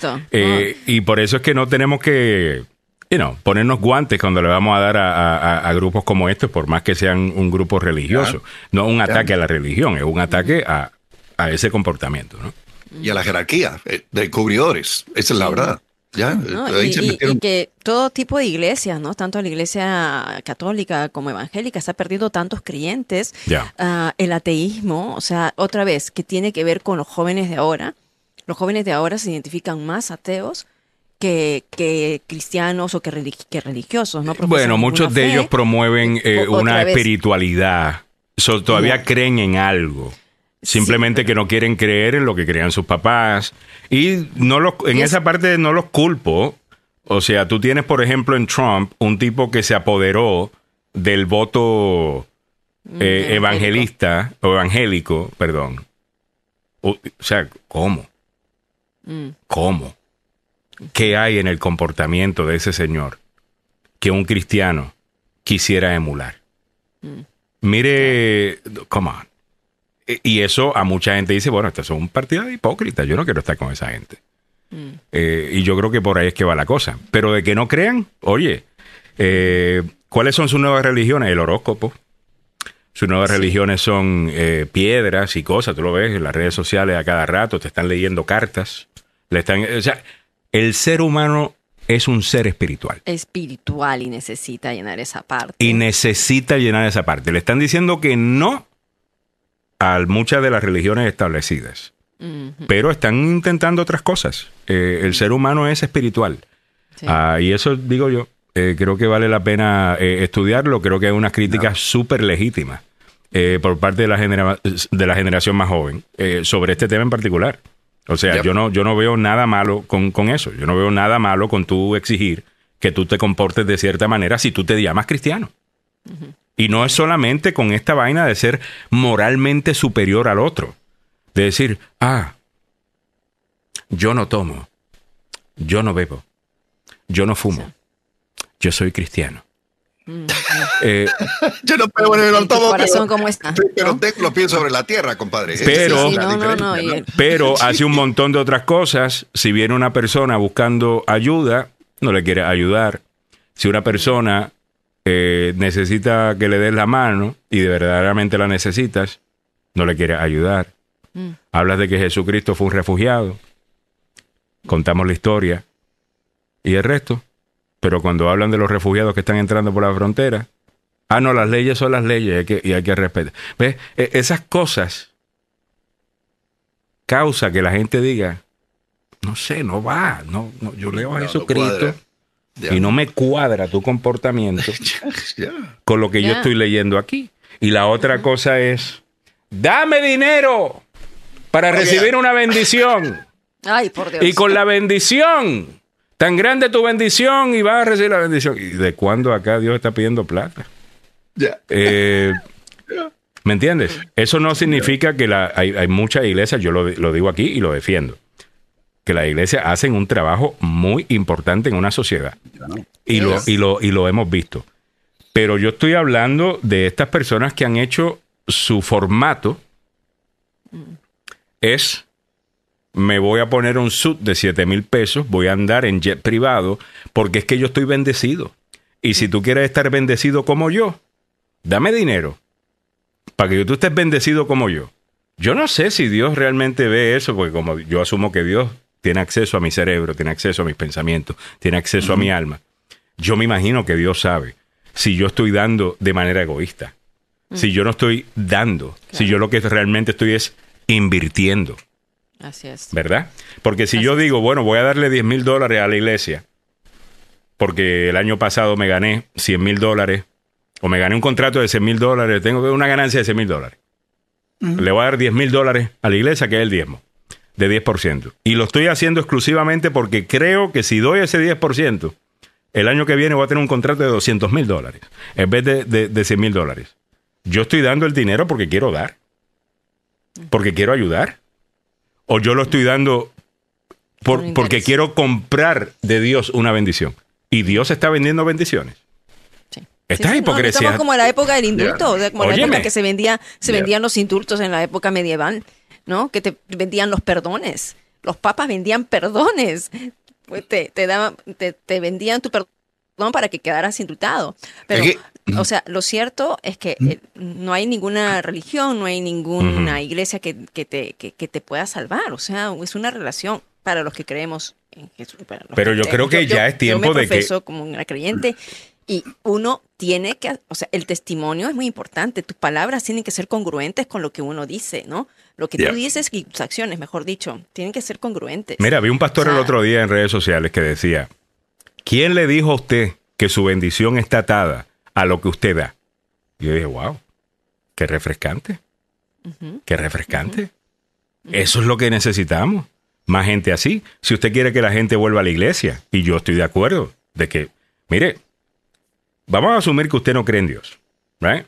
Y si usted habla con un antropólogo, le va a decir que las religiones, pues, realmente son una manera de controlar la población de tener algún tipo de control, un tipo de control del comportamiento de la población.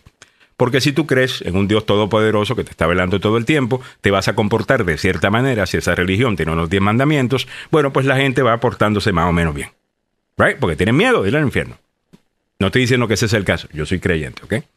Lo que estoy diciendo, va a decir que usted no es creyente y usted compre ese argumento. Ok, vamos a decir que es verdad, que así la cosa. Bueno, ¿qué hacemos entonces cuando quitemos la religión, como alguna de, esta gente quiere, eh, quiere hacer? Y algunas de la gente que promueven religión están causando con su comportamiento. ¿Qué vas a hacer cuando la gente no crea eh, en Dios y sean todos ateos? Oye, va a necesitar un montón de leyes. Así es. Para controlar el comportamiento de todo el mundo, va a necesitar una cámara en cada esquina, va a necesitar un mega superestado policíaco para tú poder tener una sociedad eh, que funcione. Mm. Si tú le quitas la religión eh, a, todo esto. ¿Ok? Que pensemos bien lo que estamos haciendo. Y ustedes en la derecha cristiana tienen muchísimo que ver con, la, con el hecho de que tanta gente se esté yendo de las iglesias y que estén básicamente comprando una Biblia, rezando en casa solos, porque no quieren estar asociados a, a la hipocresía que algunos de ellos ven. Mm. Eso no critico, yo no creo que es la mayoría, pero definitivamente que si hay un, hay un, hay un grupito eh, ahí, tú me entiendes, que le hace mucho daño a ese movimiento. 827, déjeme leerle rápidamente antes de que se nos acabe el tiempo. el, eh, pues ya mismo viene el abogado eh, Joseph Maluf y le había prometido que quería leerle este artículo de, de todas las frases que no deberías decir hoy día. si no quieres ofender a una persona que está obesa, lo que le llaman fat shaming. Esto lo escriben en el, en el Huffington Post. Y es un artículo que yo quiero utilizar. Y lo que vamos a hacer, yo voy a hacer un experimento aquí con la audiencia. el experimento es este. Yo voy a leer el artículo. ¿Ok? Y voy a hacer todo lo posible por... Espérate, que estoy queriendo eh, copiarlo y no, me, y, no, y no me sale. Y yo voy a hacer todo lo posible por no comentar mientras voy leyendo. Eh, y ustedes simplemente comenten en, el, en los comentarios lo que le llama la atención de las ideas que estamos comentando acá y lo que usted piense que está bien, lo que usted piense eh, que es eh, ridículo. y para ver si es que yo estoy loco o si de verdad esto es un, esto es un problema.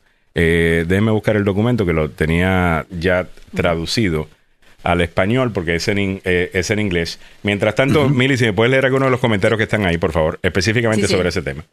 Sí, a ver, déjame ver. Dice, bueno, de específicamente de este tema no, estamos hablando mucho sobre... Sí, eh, nos dice Gladys Espejo, Dios no vende bendiciones, necesitamos prepararnos y ser responsables.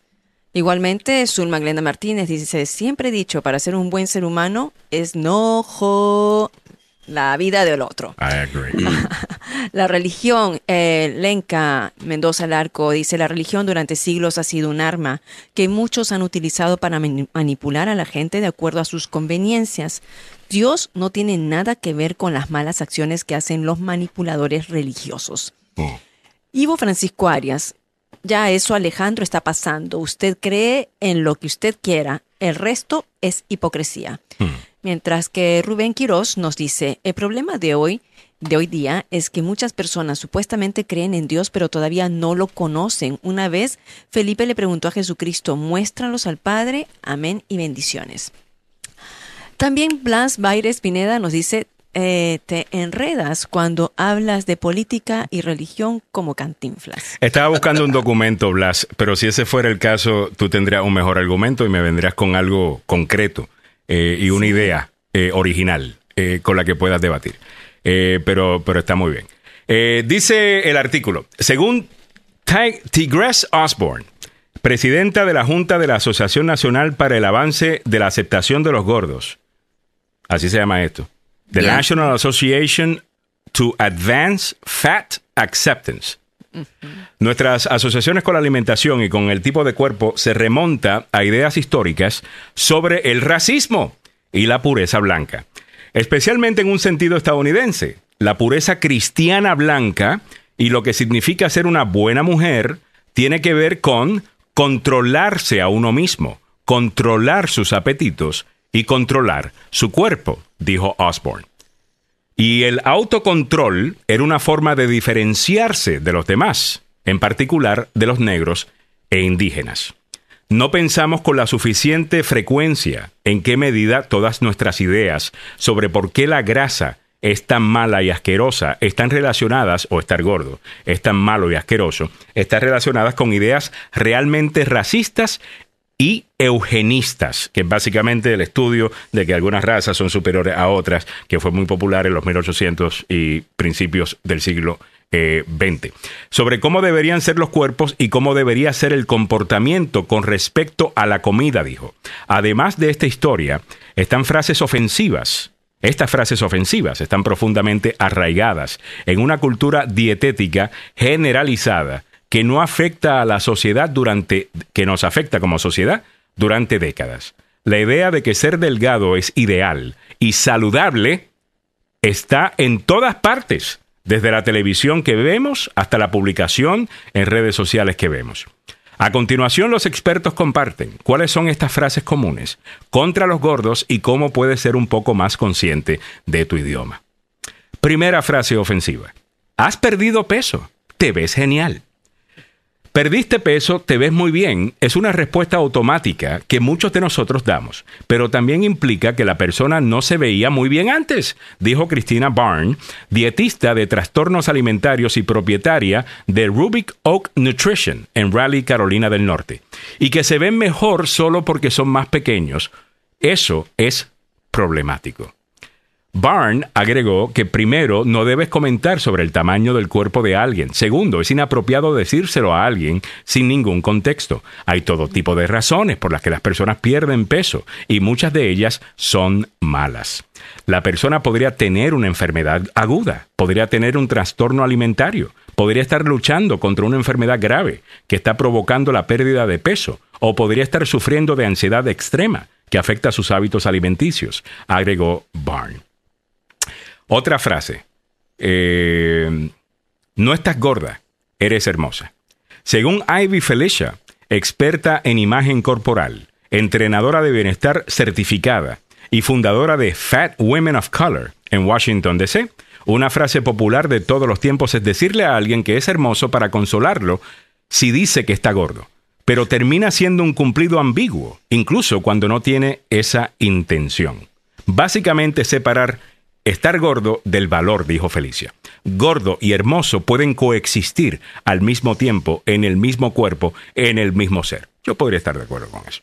Y hay otros más, pero no, se nos, vamos a quedar sin tiempo. Pero ah, ahí lo tienes. Pues básicamente decirle a una persona eh, que se ve muy bien y ha perdido peso, eso es fat shaming.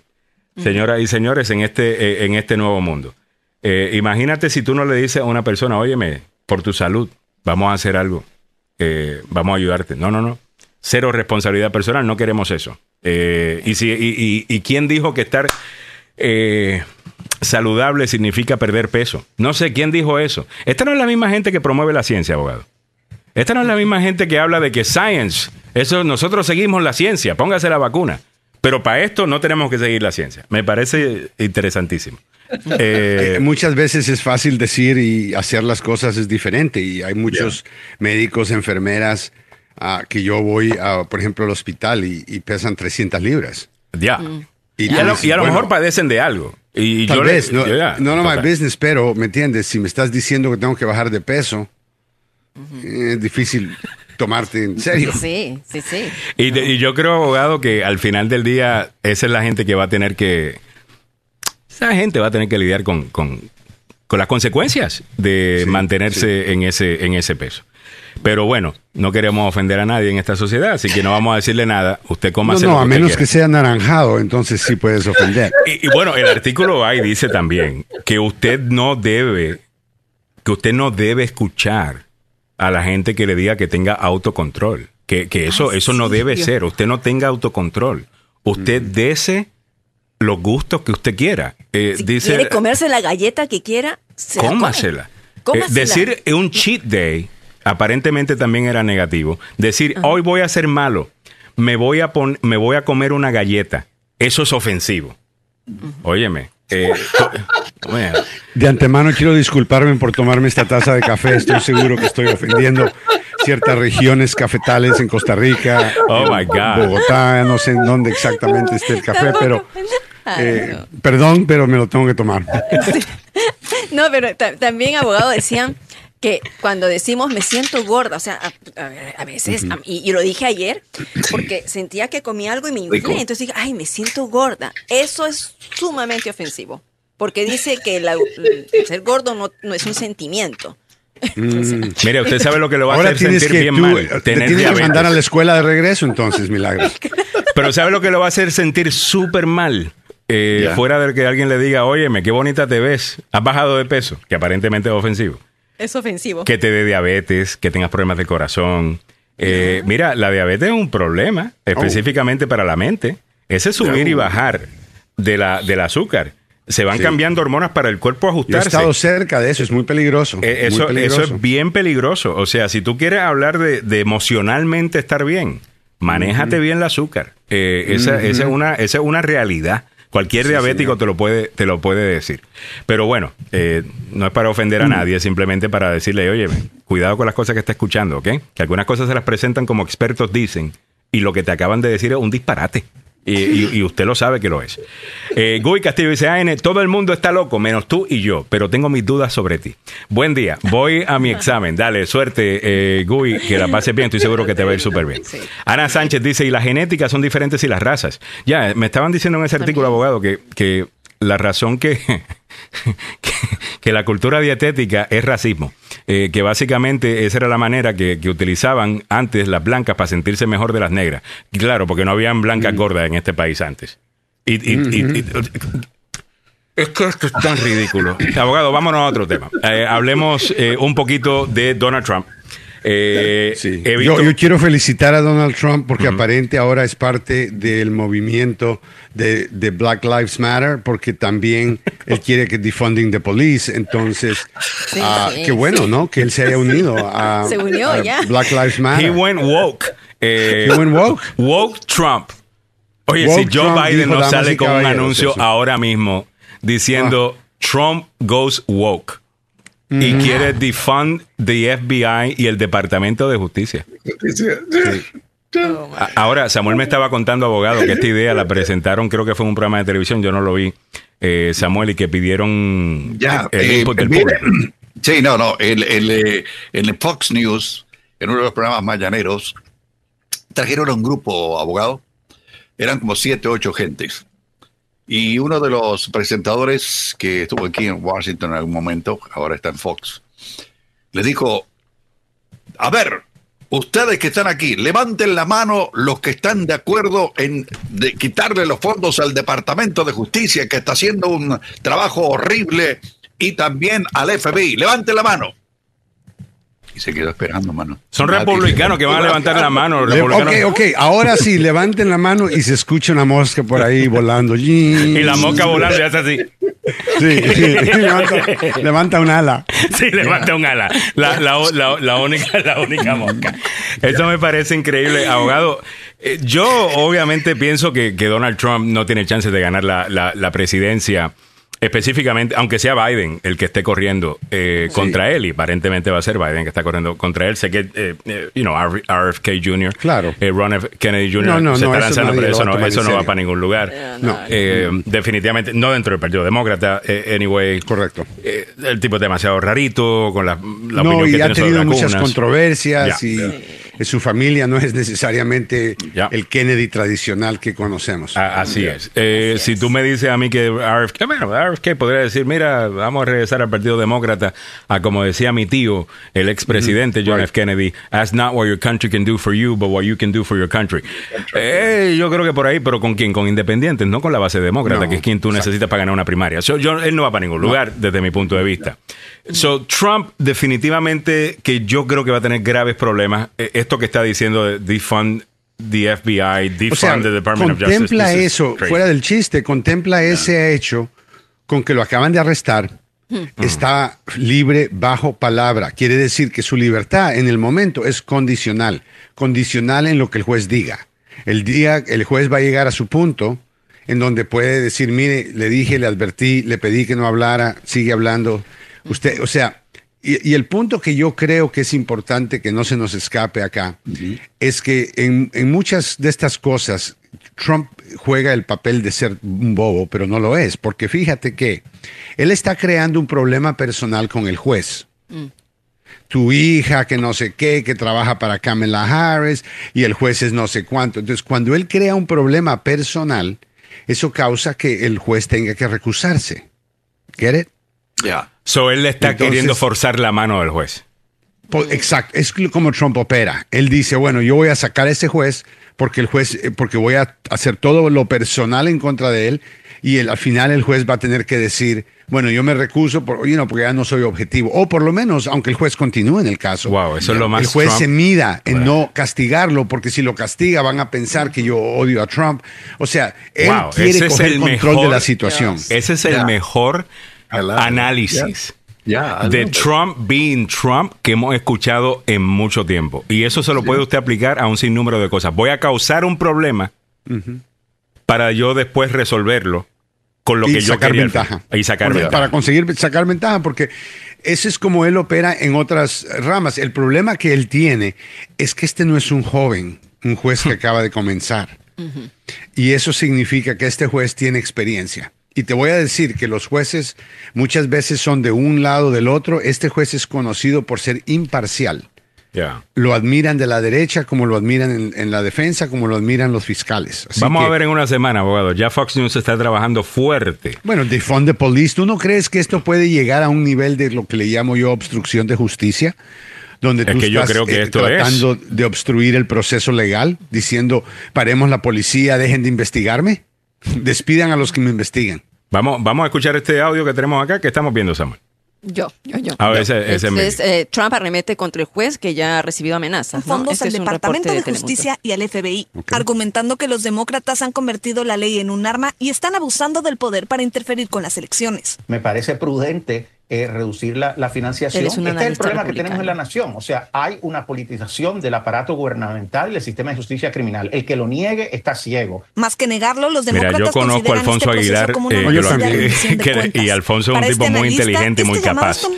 Sí, se ha ido mucho con lo de Óyeme, pero ahora como está trabajando con Americano Media, eh, allá esos, esos son Y era el director político de, de Americano. Sí, porque eh, Alfonso era más en el centro, como eran los republicanos. Un, y ahora... true conservative. Él cree en un gobierno limitado, limitar el gobierno, strong defense, strong police, you know, eh, valores familiares. Lo que siempre es el, el republicano tradicional. Sí, pero ahora se ha ido. Eh, óyeme, Alfonso se ha ido para el extremo. eh, Alfonso, vamos a ver si lo invitamos para el show, a ver si quiere venir. No puede venir, está con Telemundo bajo contrato. Ah, bajo mira, contrato. mira para allá. 8.44 minutos en la mañana. Abogado, ¿usted no piensa también de que los medios tenemos algo de responsabilidad en todo esto? Porque a usted lo traen como analista legal. Y usted viene y hace su análisis legal. Y hace un análisis de la ley, como abogado constitucionalista que es. Pero para ofrecerle balance al segmento, hay que traer a alguien de la derecha y no alguien que piense desde la derecha con ideas conservadoras o principios conservadores, sino un lanzafuego, un lanzallamas de la extrema derecha y lo ponen a usted con esa persona en el segmento de Telemundo y esa persona diciendo disparate malinformó a un montón de gente con las mentiras que estaba diciendo. ¿Por qué los medios hacen eso? Yo no tengo problema con traiga a un conservador o un demócrata. Eh, tú sabes cómo es el, trabajo. A veces eh, llamas a una organización eh, pensando que van a tener a alguien inteligente y responsable. Ah, y te mandan a alguien como representante, tú nunca lo conoces, la persona es súper dulce, muy buena gente, se mira muy, muy, muy cool, como dicen, y después comienza la cámara y ya cambia completamente. y ahora tú te preguntas, ¿what happened?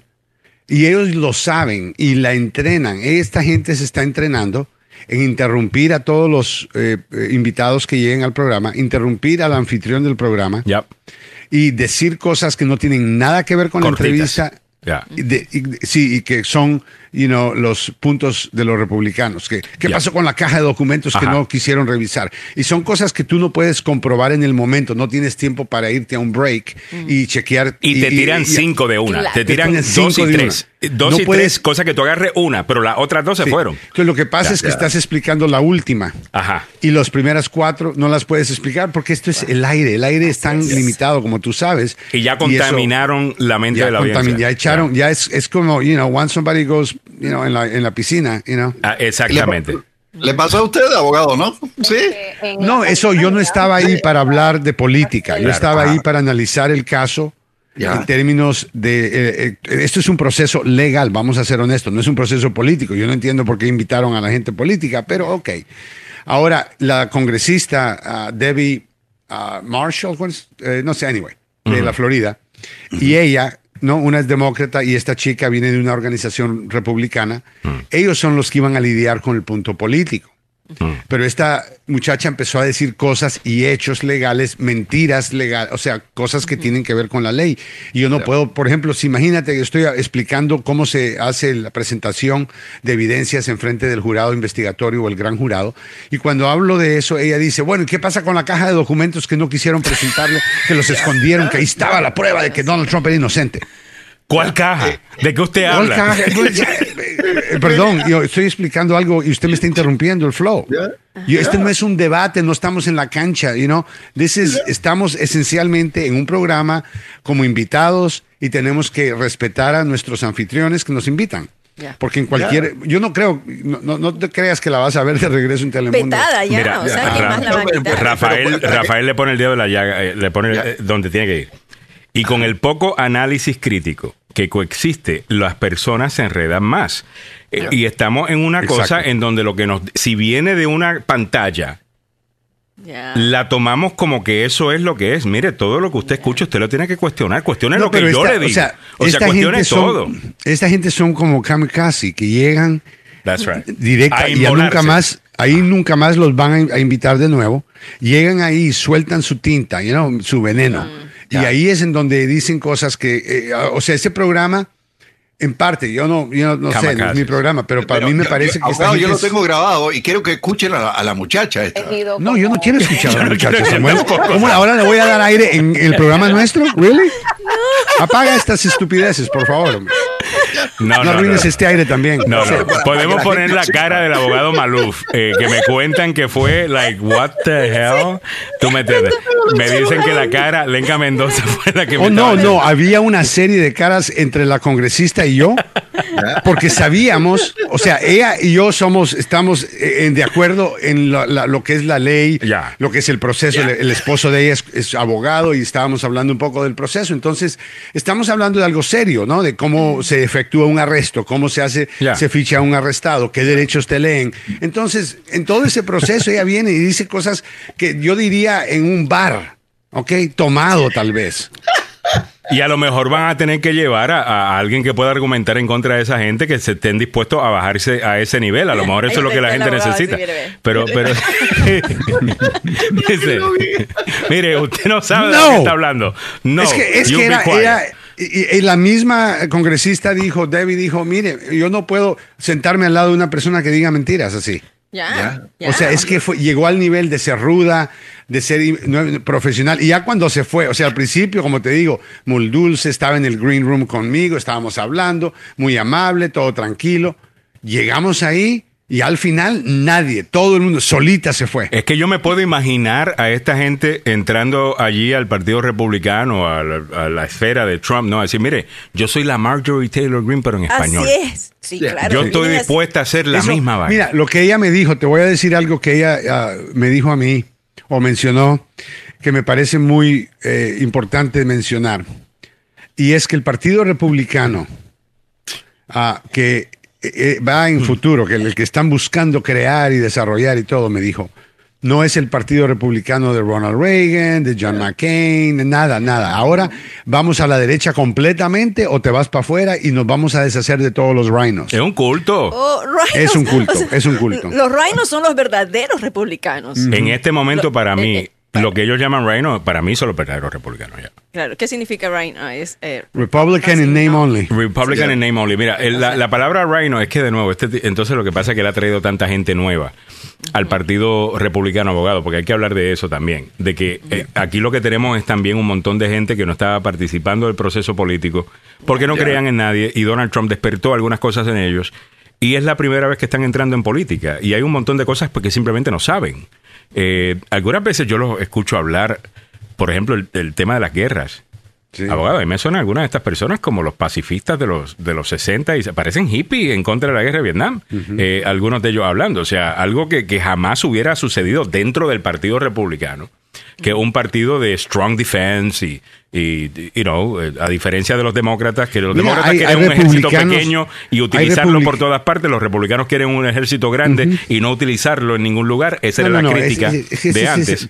Tú sigues dándonos a nosotros, Alejandro, en el programa las características de un partido que ya no existe. Ya no existe. So you're going to have to stop. Honestamente. this is it. Stop saying that es un mejor negocio, un mejor gobierno, más eficiente, que no gastan plata, que son más conservadores. Eso ya no existe. Pero ese partido. Simplemente no tienen poder de la base. Eh, bueno, exacto. Existe, pero en, el, como existen libertarians. Correcto. Y, muchos ah. de ellos yo creo que terminarían eh, como libertarios.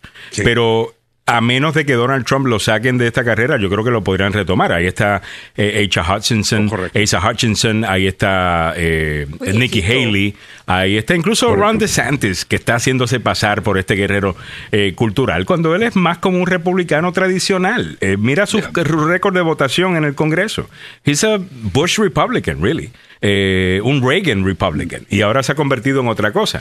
O sea, sería interesante, ¿no? Si, si Donald Trump se elimina de lo que es el ambiente político, ¿no? fuera a ser parte del pasado y solamente sea el defendiente Trump, no el o el acusado Trump. Deberíamos ¿Cómo es que cómo es que la gente cambiaría? o sea, ¿de qué manera?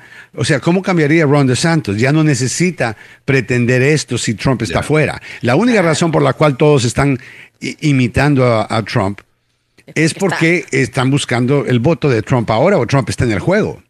Pero una vez Trump se desaparezca, yo no estoy seguro que vamos a ver el Partido Republicano sin Trump ser un, partido trumpista. Yo creo que para que el partido sea legítimamente trumpista, Trump necesita ser el líder. Eh, y, yo creo que lo deberían hacer, porque lo que hicieron con el término de rhino, eh, ahora que cualquier republicano que critique a Donald Trump es un rhino, el verdadero rhino es él. Un Republican in name only era una persona que tenía una R, ok, solamente porque la R ganaba en ese estado pero votaba casi como demócrata. Era bastante liberal y ese tipo de cosas. Eso un rhino. Absolutamente. Y en los años donde Donald Trump estaba hablando con sus amigos como Steve Bannon y otros, antes de tomar la decisión de correr, estamos hablando antes del 2015. En esa época, eso es lo que Trump estaba investigando. ¿Qué posibilidades tengo de ganar? ¿Bajo qué partido? Y encontró que había un vacío en el Partido Republicano por personas, blue collar workers, que tal vez han sido, eh, se sienten abandonados. Yo creo que no es que son abandonados. En mi opinión, sí. En mi opinión, y que ahora tienen alguien que habla por ellos. Entonces, en el Partido Demócrata, contrario a eso, Trump no hubiera funcionado. El primer audio del, Access Hollywood y el Partido Demócrata, como lo hizo con, con Al Franklin y otros, y, el, el Wiener, ah, y van para afuera. Y el tema de inmigración, eh, para él era importante, eso iba a ser en el Partido Republicano, no en el Partido Demócrata. Oh, no, yo no creo. Si él hubiera decidido ir al Partido Demócrata, que by the way, él ha sido más demócrata, que, republicano. Si él hubiera ido al Partido Demócrata, él sabe que el partido hubiera rechazado el pasado de él, la vida de él, la manera en que él trata a la gente. Ahora, él pretendía ser benevolente, tengo una fundación. ¿Qué hacía con el dinero de la fundación? Compraba cosas para él. Mm. él le pedía este es un mentiroso, un charlatán. ¿Se acuerdan su, autorretrato que compró? Sí, con el dinero, que la, gente donó. Ya, dinero que sus amigos donaban porque él le pedía dinero a sus amigos. oh, esta es una buena causa. Oh, no, yo ayudo a muchos proyectos. Nunca ayudó a nadie. Esto era para niños con cáncer, ¿no era? Sí. Esto era para niños con cáncer. O sea, eh, de eso es lo que estamos hablando con este tipo. Y, y, de nuevo, yo no sé cómo van a hacer con esto, abogado, pero se está tomando. Mira, ayer perdió este juez eh, esta campaña en Wisconsin, ganó la demócrata. Y la demócrata ganó por buen margen. ¿Usted vio el discurso del republicano cuando perdió? Sí. O sea. O sea, eso te demuestra, eh, una, gracias por mencionar eso, ese es un buen ejemplo de lo que ahora puedes mencionar es el Partido Republicano. Ese es el Partido Republicano, ok, aquel que no se, no se, no, no dice, mire, eh, felicito a mi oponente, le deseo lo mejor, Ah, bla, bla, bla. No, no, no. Yo no voy a aceptar haber perdido porque nadie se presentó que valía nada. Esa señora es una basura. O sea, ese es una, eso ni en el mercado, por Dios. Y lo que yo no entiendo que esto es el partido disque conservador. Ya. Ahora, él dice que la señora era una mentirosa. Yo no sé si la demócrata era una mentirosa, a lo mejor lo es, no sé pero contra bajarte a ese nivel como tú quisiera, estabas atacando. Yo quisiera ver la lista de aquellos que no son mentirosos en Washington. Mándame o, en la política, ¿no, abogado? En la eh, política, sí, uno, uno, vaya, uno. No hay uno, damas y caballeros. Ese es el mundo de la política.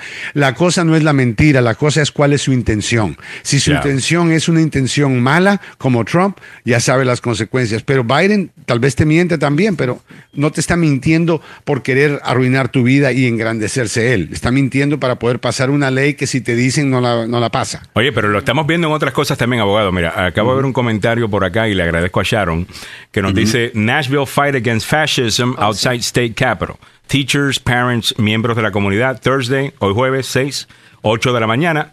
Manden apoyo para la gente que pueda estar escuchando en Nashville, Tennessee.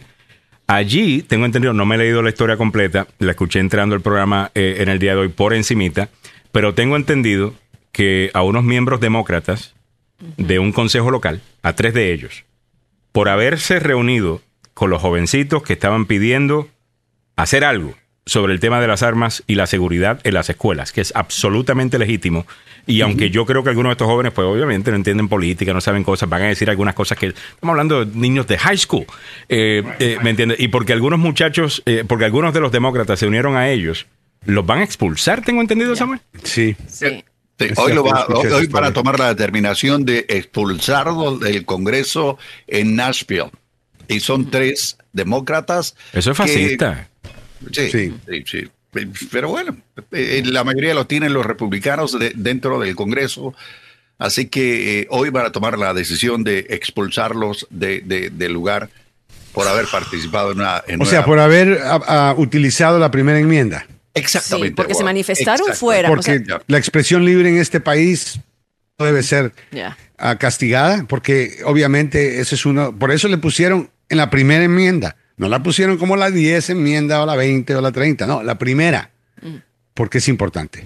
Abogado, este país va a tener una guerra civil, eh, porque yo, yo, no veo cómo esto para, y no va a ser una guerra civil como la que vimos en los 1800, porque la, nos la imaginamos como los 1800. No va a ser como los 1800, va a ser como en el siglo XXI. ¿Ok? Van a ser ataques terroristas, van a ser enero 6, va a ser eh, ese tipo de cosas. Ya, yo creo que ya estamos en eso, abogado. Ya estamos en eso. Ahora, eh, eh, lo que pasó el martes em, me pareció muy, ¿cómo decirte? muy apropiado. Y yo creo que ahora, tal vez esa es la, la manera de resolver esto tienes a Donald Trump enfrente de un tribunal, en la mesa más pequeña de la corte, en la silla donde nadie quiere sentarse, en la misma silla donde se han sentado asesinos, violadores. Y bueno, y por ahí dice Trump que eso es lo que pasa cuando la gente viene de Europa, Alejandro. A veces te mandan violadores. Not the best. No te mandan lo mejor. Y, hablando, de eso, hablando de eso, está testificando esta semana, o se tiene que presentar para el caso civil. Eh, donde difamó después de haberle agarrado a una mujer de sus partes privadas en un avión. Y él, ah, después cuando le preguntaron si él lo había hecho, él dijo, no, yo no lo haría porque si la ven a ella, ella no se merece que nadie la viole. Nadie la va a violar. O sea, hablando de su apariencia, la señora tiene una edad un poco ya avanzada. Esto pasó hace 30 años. Abogado. Claro, ese, es, nada más es una. Ahora, lo de e, ella, como él dijo que ella era muy fea y que era no sé qué y que era mentirosa, que se inventó todo, entonces la difamó. y ella puso una demanda de difamación en contra de él y por eso es que él tiene que ir, eh, hoy creo yo, va a estar testificando en una declaración jurada enfrente de una oficina. Súper cristiano de su parte hay como, amén, hay como 8, 9, 10 demandas en total y acusaciones criminales que están circulando alrededor de Trump. No solamente es lo de los fiscales, que sabemos que hay cuatro, mínimo cuatro. Pero, o sea, todavía no han tomado el voto final, no se ha tomado una decisión final. La realidad es de que esto es nuevo. Yo no sé dónde va a parar esto, no sabemos exactamente la reacción de la gente. Trump está pidiendo ahora que dejen de, de, Imagínense que él gane las elecciones y los casos no se han terminado. No, bueno, tenemos los que... Los casos van a estar en este apelación cuando él pierda. Obviamente tenemos que... Ahora, al mismo tiempo, sé que eso nos acabó el tiempo, y a, y a, lo mejor mañana podemos hacerlo, abogado, hablar un poquito de esto, porque hay algunas cosas, mañana que yo quisiera dedicarle un poquito de tiempo al mensaje de Trump que no tiene que ver necesariamente con la política de dividir y todas las otras cosas que detestamos de Trump, sino algunas de las ideas que él está presentando como soluciones a problemas que está enfrentando este país, incluyendo que eh, varios países del mundo se están uniendo en contra de los Estados Unidos para acabar eh, con el dólar como la moneda de eh, reserva que tenemos en los Estados. Todavía, yo vi los números, 60% es dólar el más cercano es el euro, que llega casi a 20%. El yuan eh, está 2.4%. No hay necesariamente una amenaza inmediata de que esa se convierta en la nueva moneda, pero definitivamente que esto de Rusia, Ucrania, las sanciones en contra de Rusia, la alianza esta rara que está queriendo hacer con China, en donde aparentemente India también está guiñándole el ojo a, Vladimir Putin y, países de África bajo la influencia del colonialismo chino eh, eh, Finlandia ahora parte de la OTAN. O sea, la situación para mí sería un desastre poner a Donald Trump con el mundo internacional y con lo que está pasando en Ucrania. Yo creo que no soy el único. Yo creo que el presidente de Ucrania tampoco estuviera muy feliz si Donald Trump eh, es elegido. Así que hay mucho más en el balance. Rusia se va a quedar con Ucrania, dijo. Lo que va a pasar es que Rusia. Oh, no, claro. A ese momento ya, ahí solamente dice, mire, denle las llaves a Vladimir porque Trump eh, va a apoyar a, Y ella está preparando a la gente para eso, abogado. Yo no sé si yo me puedo imaginar un mundo en donde los Estados Unidos, que yo lo tengo asociado con los aliados en la Segunda Guerra Mundial y en la Primera Guerra Mundial, obviamente. Países democráticos, señor. Y países democráticos, menos, menos la Unión Soviética, obviamente, que fue un importantísimo aliado y, eh, en la Segunda Guerra Mundial. Mm. Eh, ver a los Estados Unidos ahora juntándose con el eje del mal. Sí. Por eso te digo. Eso a mí me preocupa. Eso es lo que yo le llamo un país dividido. No al país, no Estados Unidos, pero los estados divididos de América. Tenemos que resolver. Y no es Donald Trump el que nos va a ayudar a resolver. Él es el problema. Yep. Yep. ninguna de las opciones son buenas ah, y estos son y tenemos que hablarlo porque tenemos que hablar también si las políticas de él tienen algún sentido, si hay algo rescatable eh, ahí y ver cómo esto puede afectar la campaña. tienen la, campaña, una vez más, el, Partido Nuevo Republicano no tiene la lista de cosas que ellos antes representaban. La lista es odiar a los demócratas, oponerse a los demócratas, y Trump le acaba de añadir, defund the police no existe el Partido Republicano. Exacto, de exacto. ser el Partido Republicano. el nombre. Sí, eh, ahora se llama el Partido Donald Trump.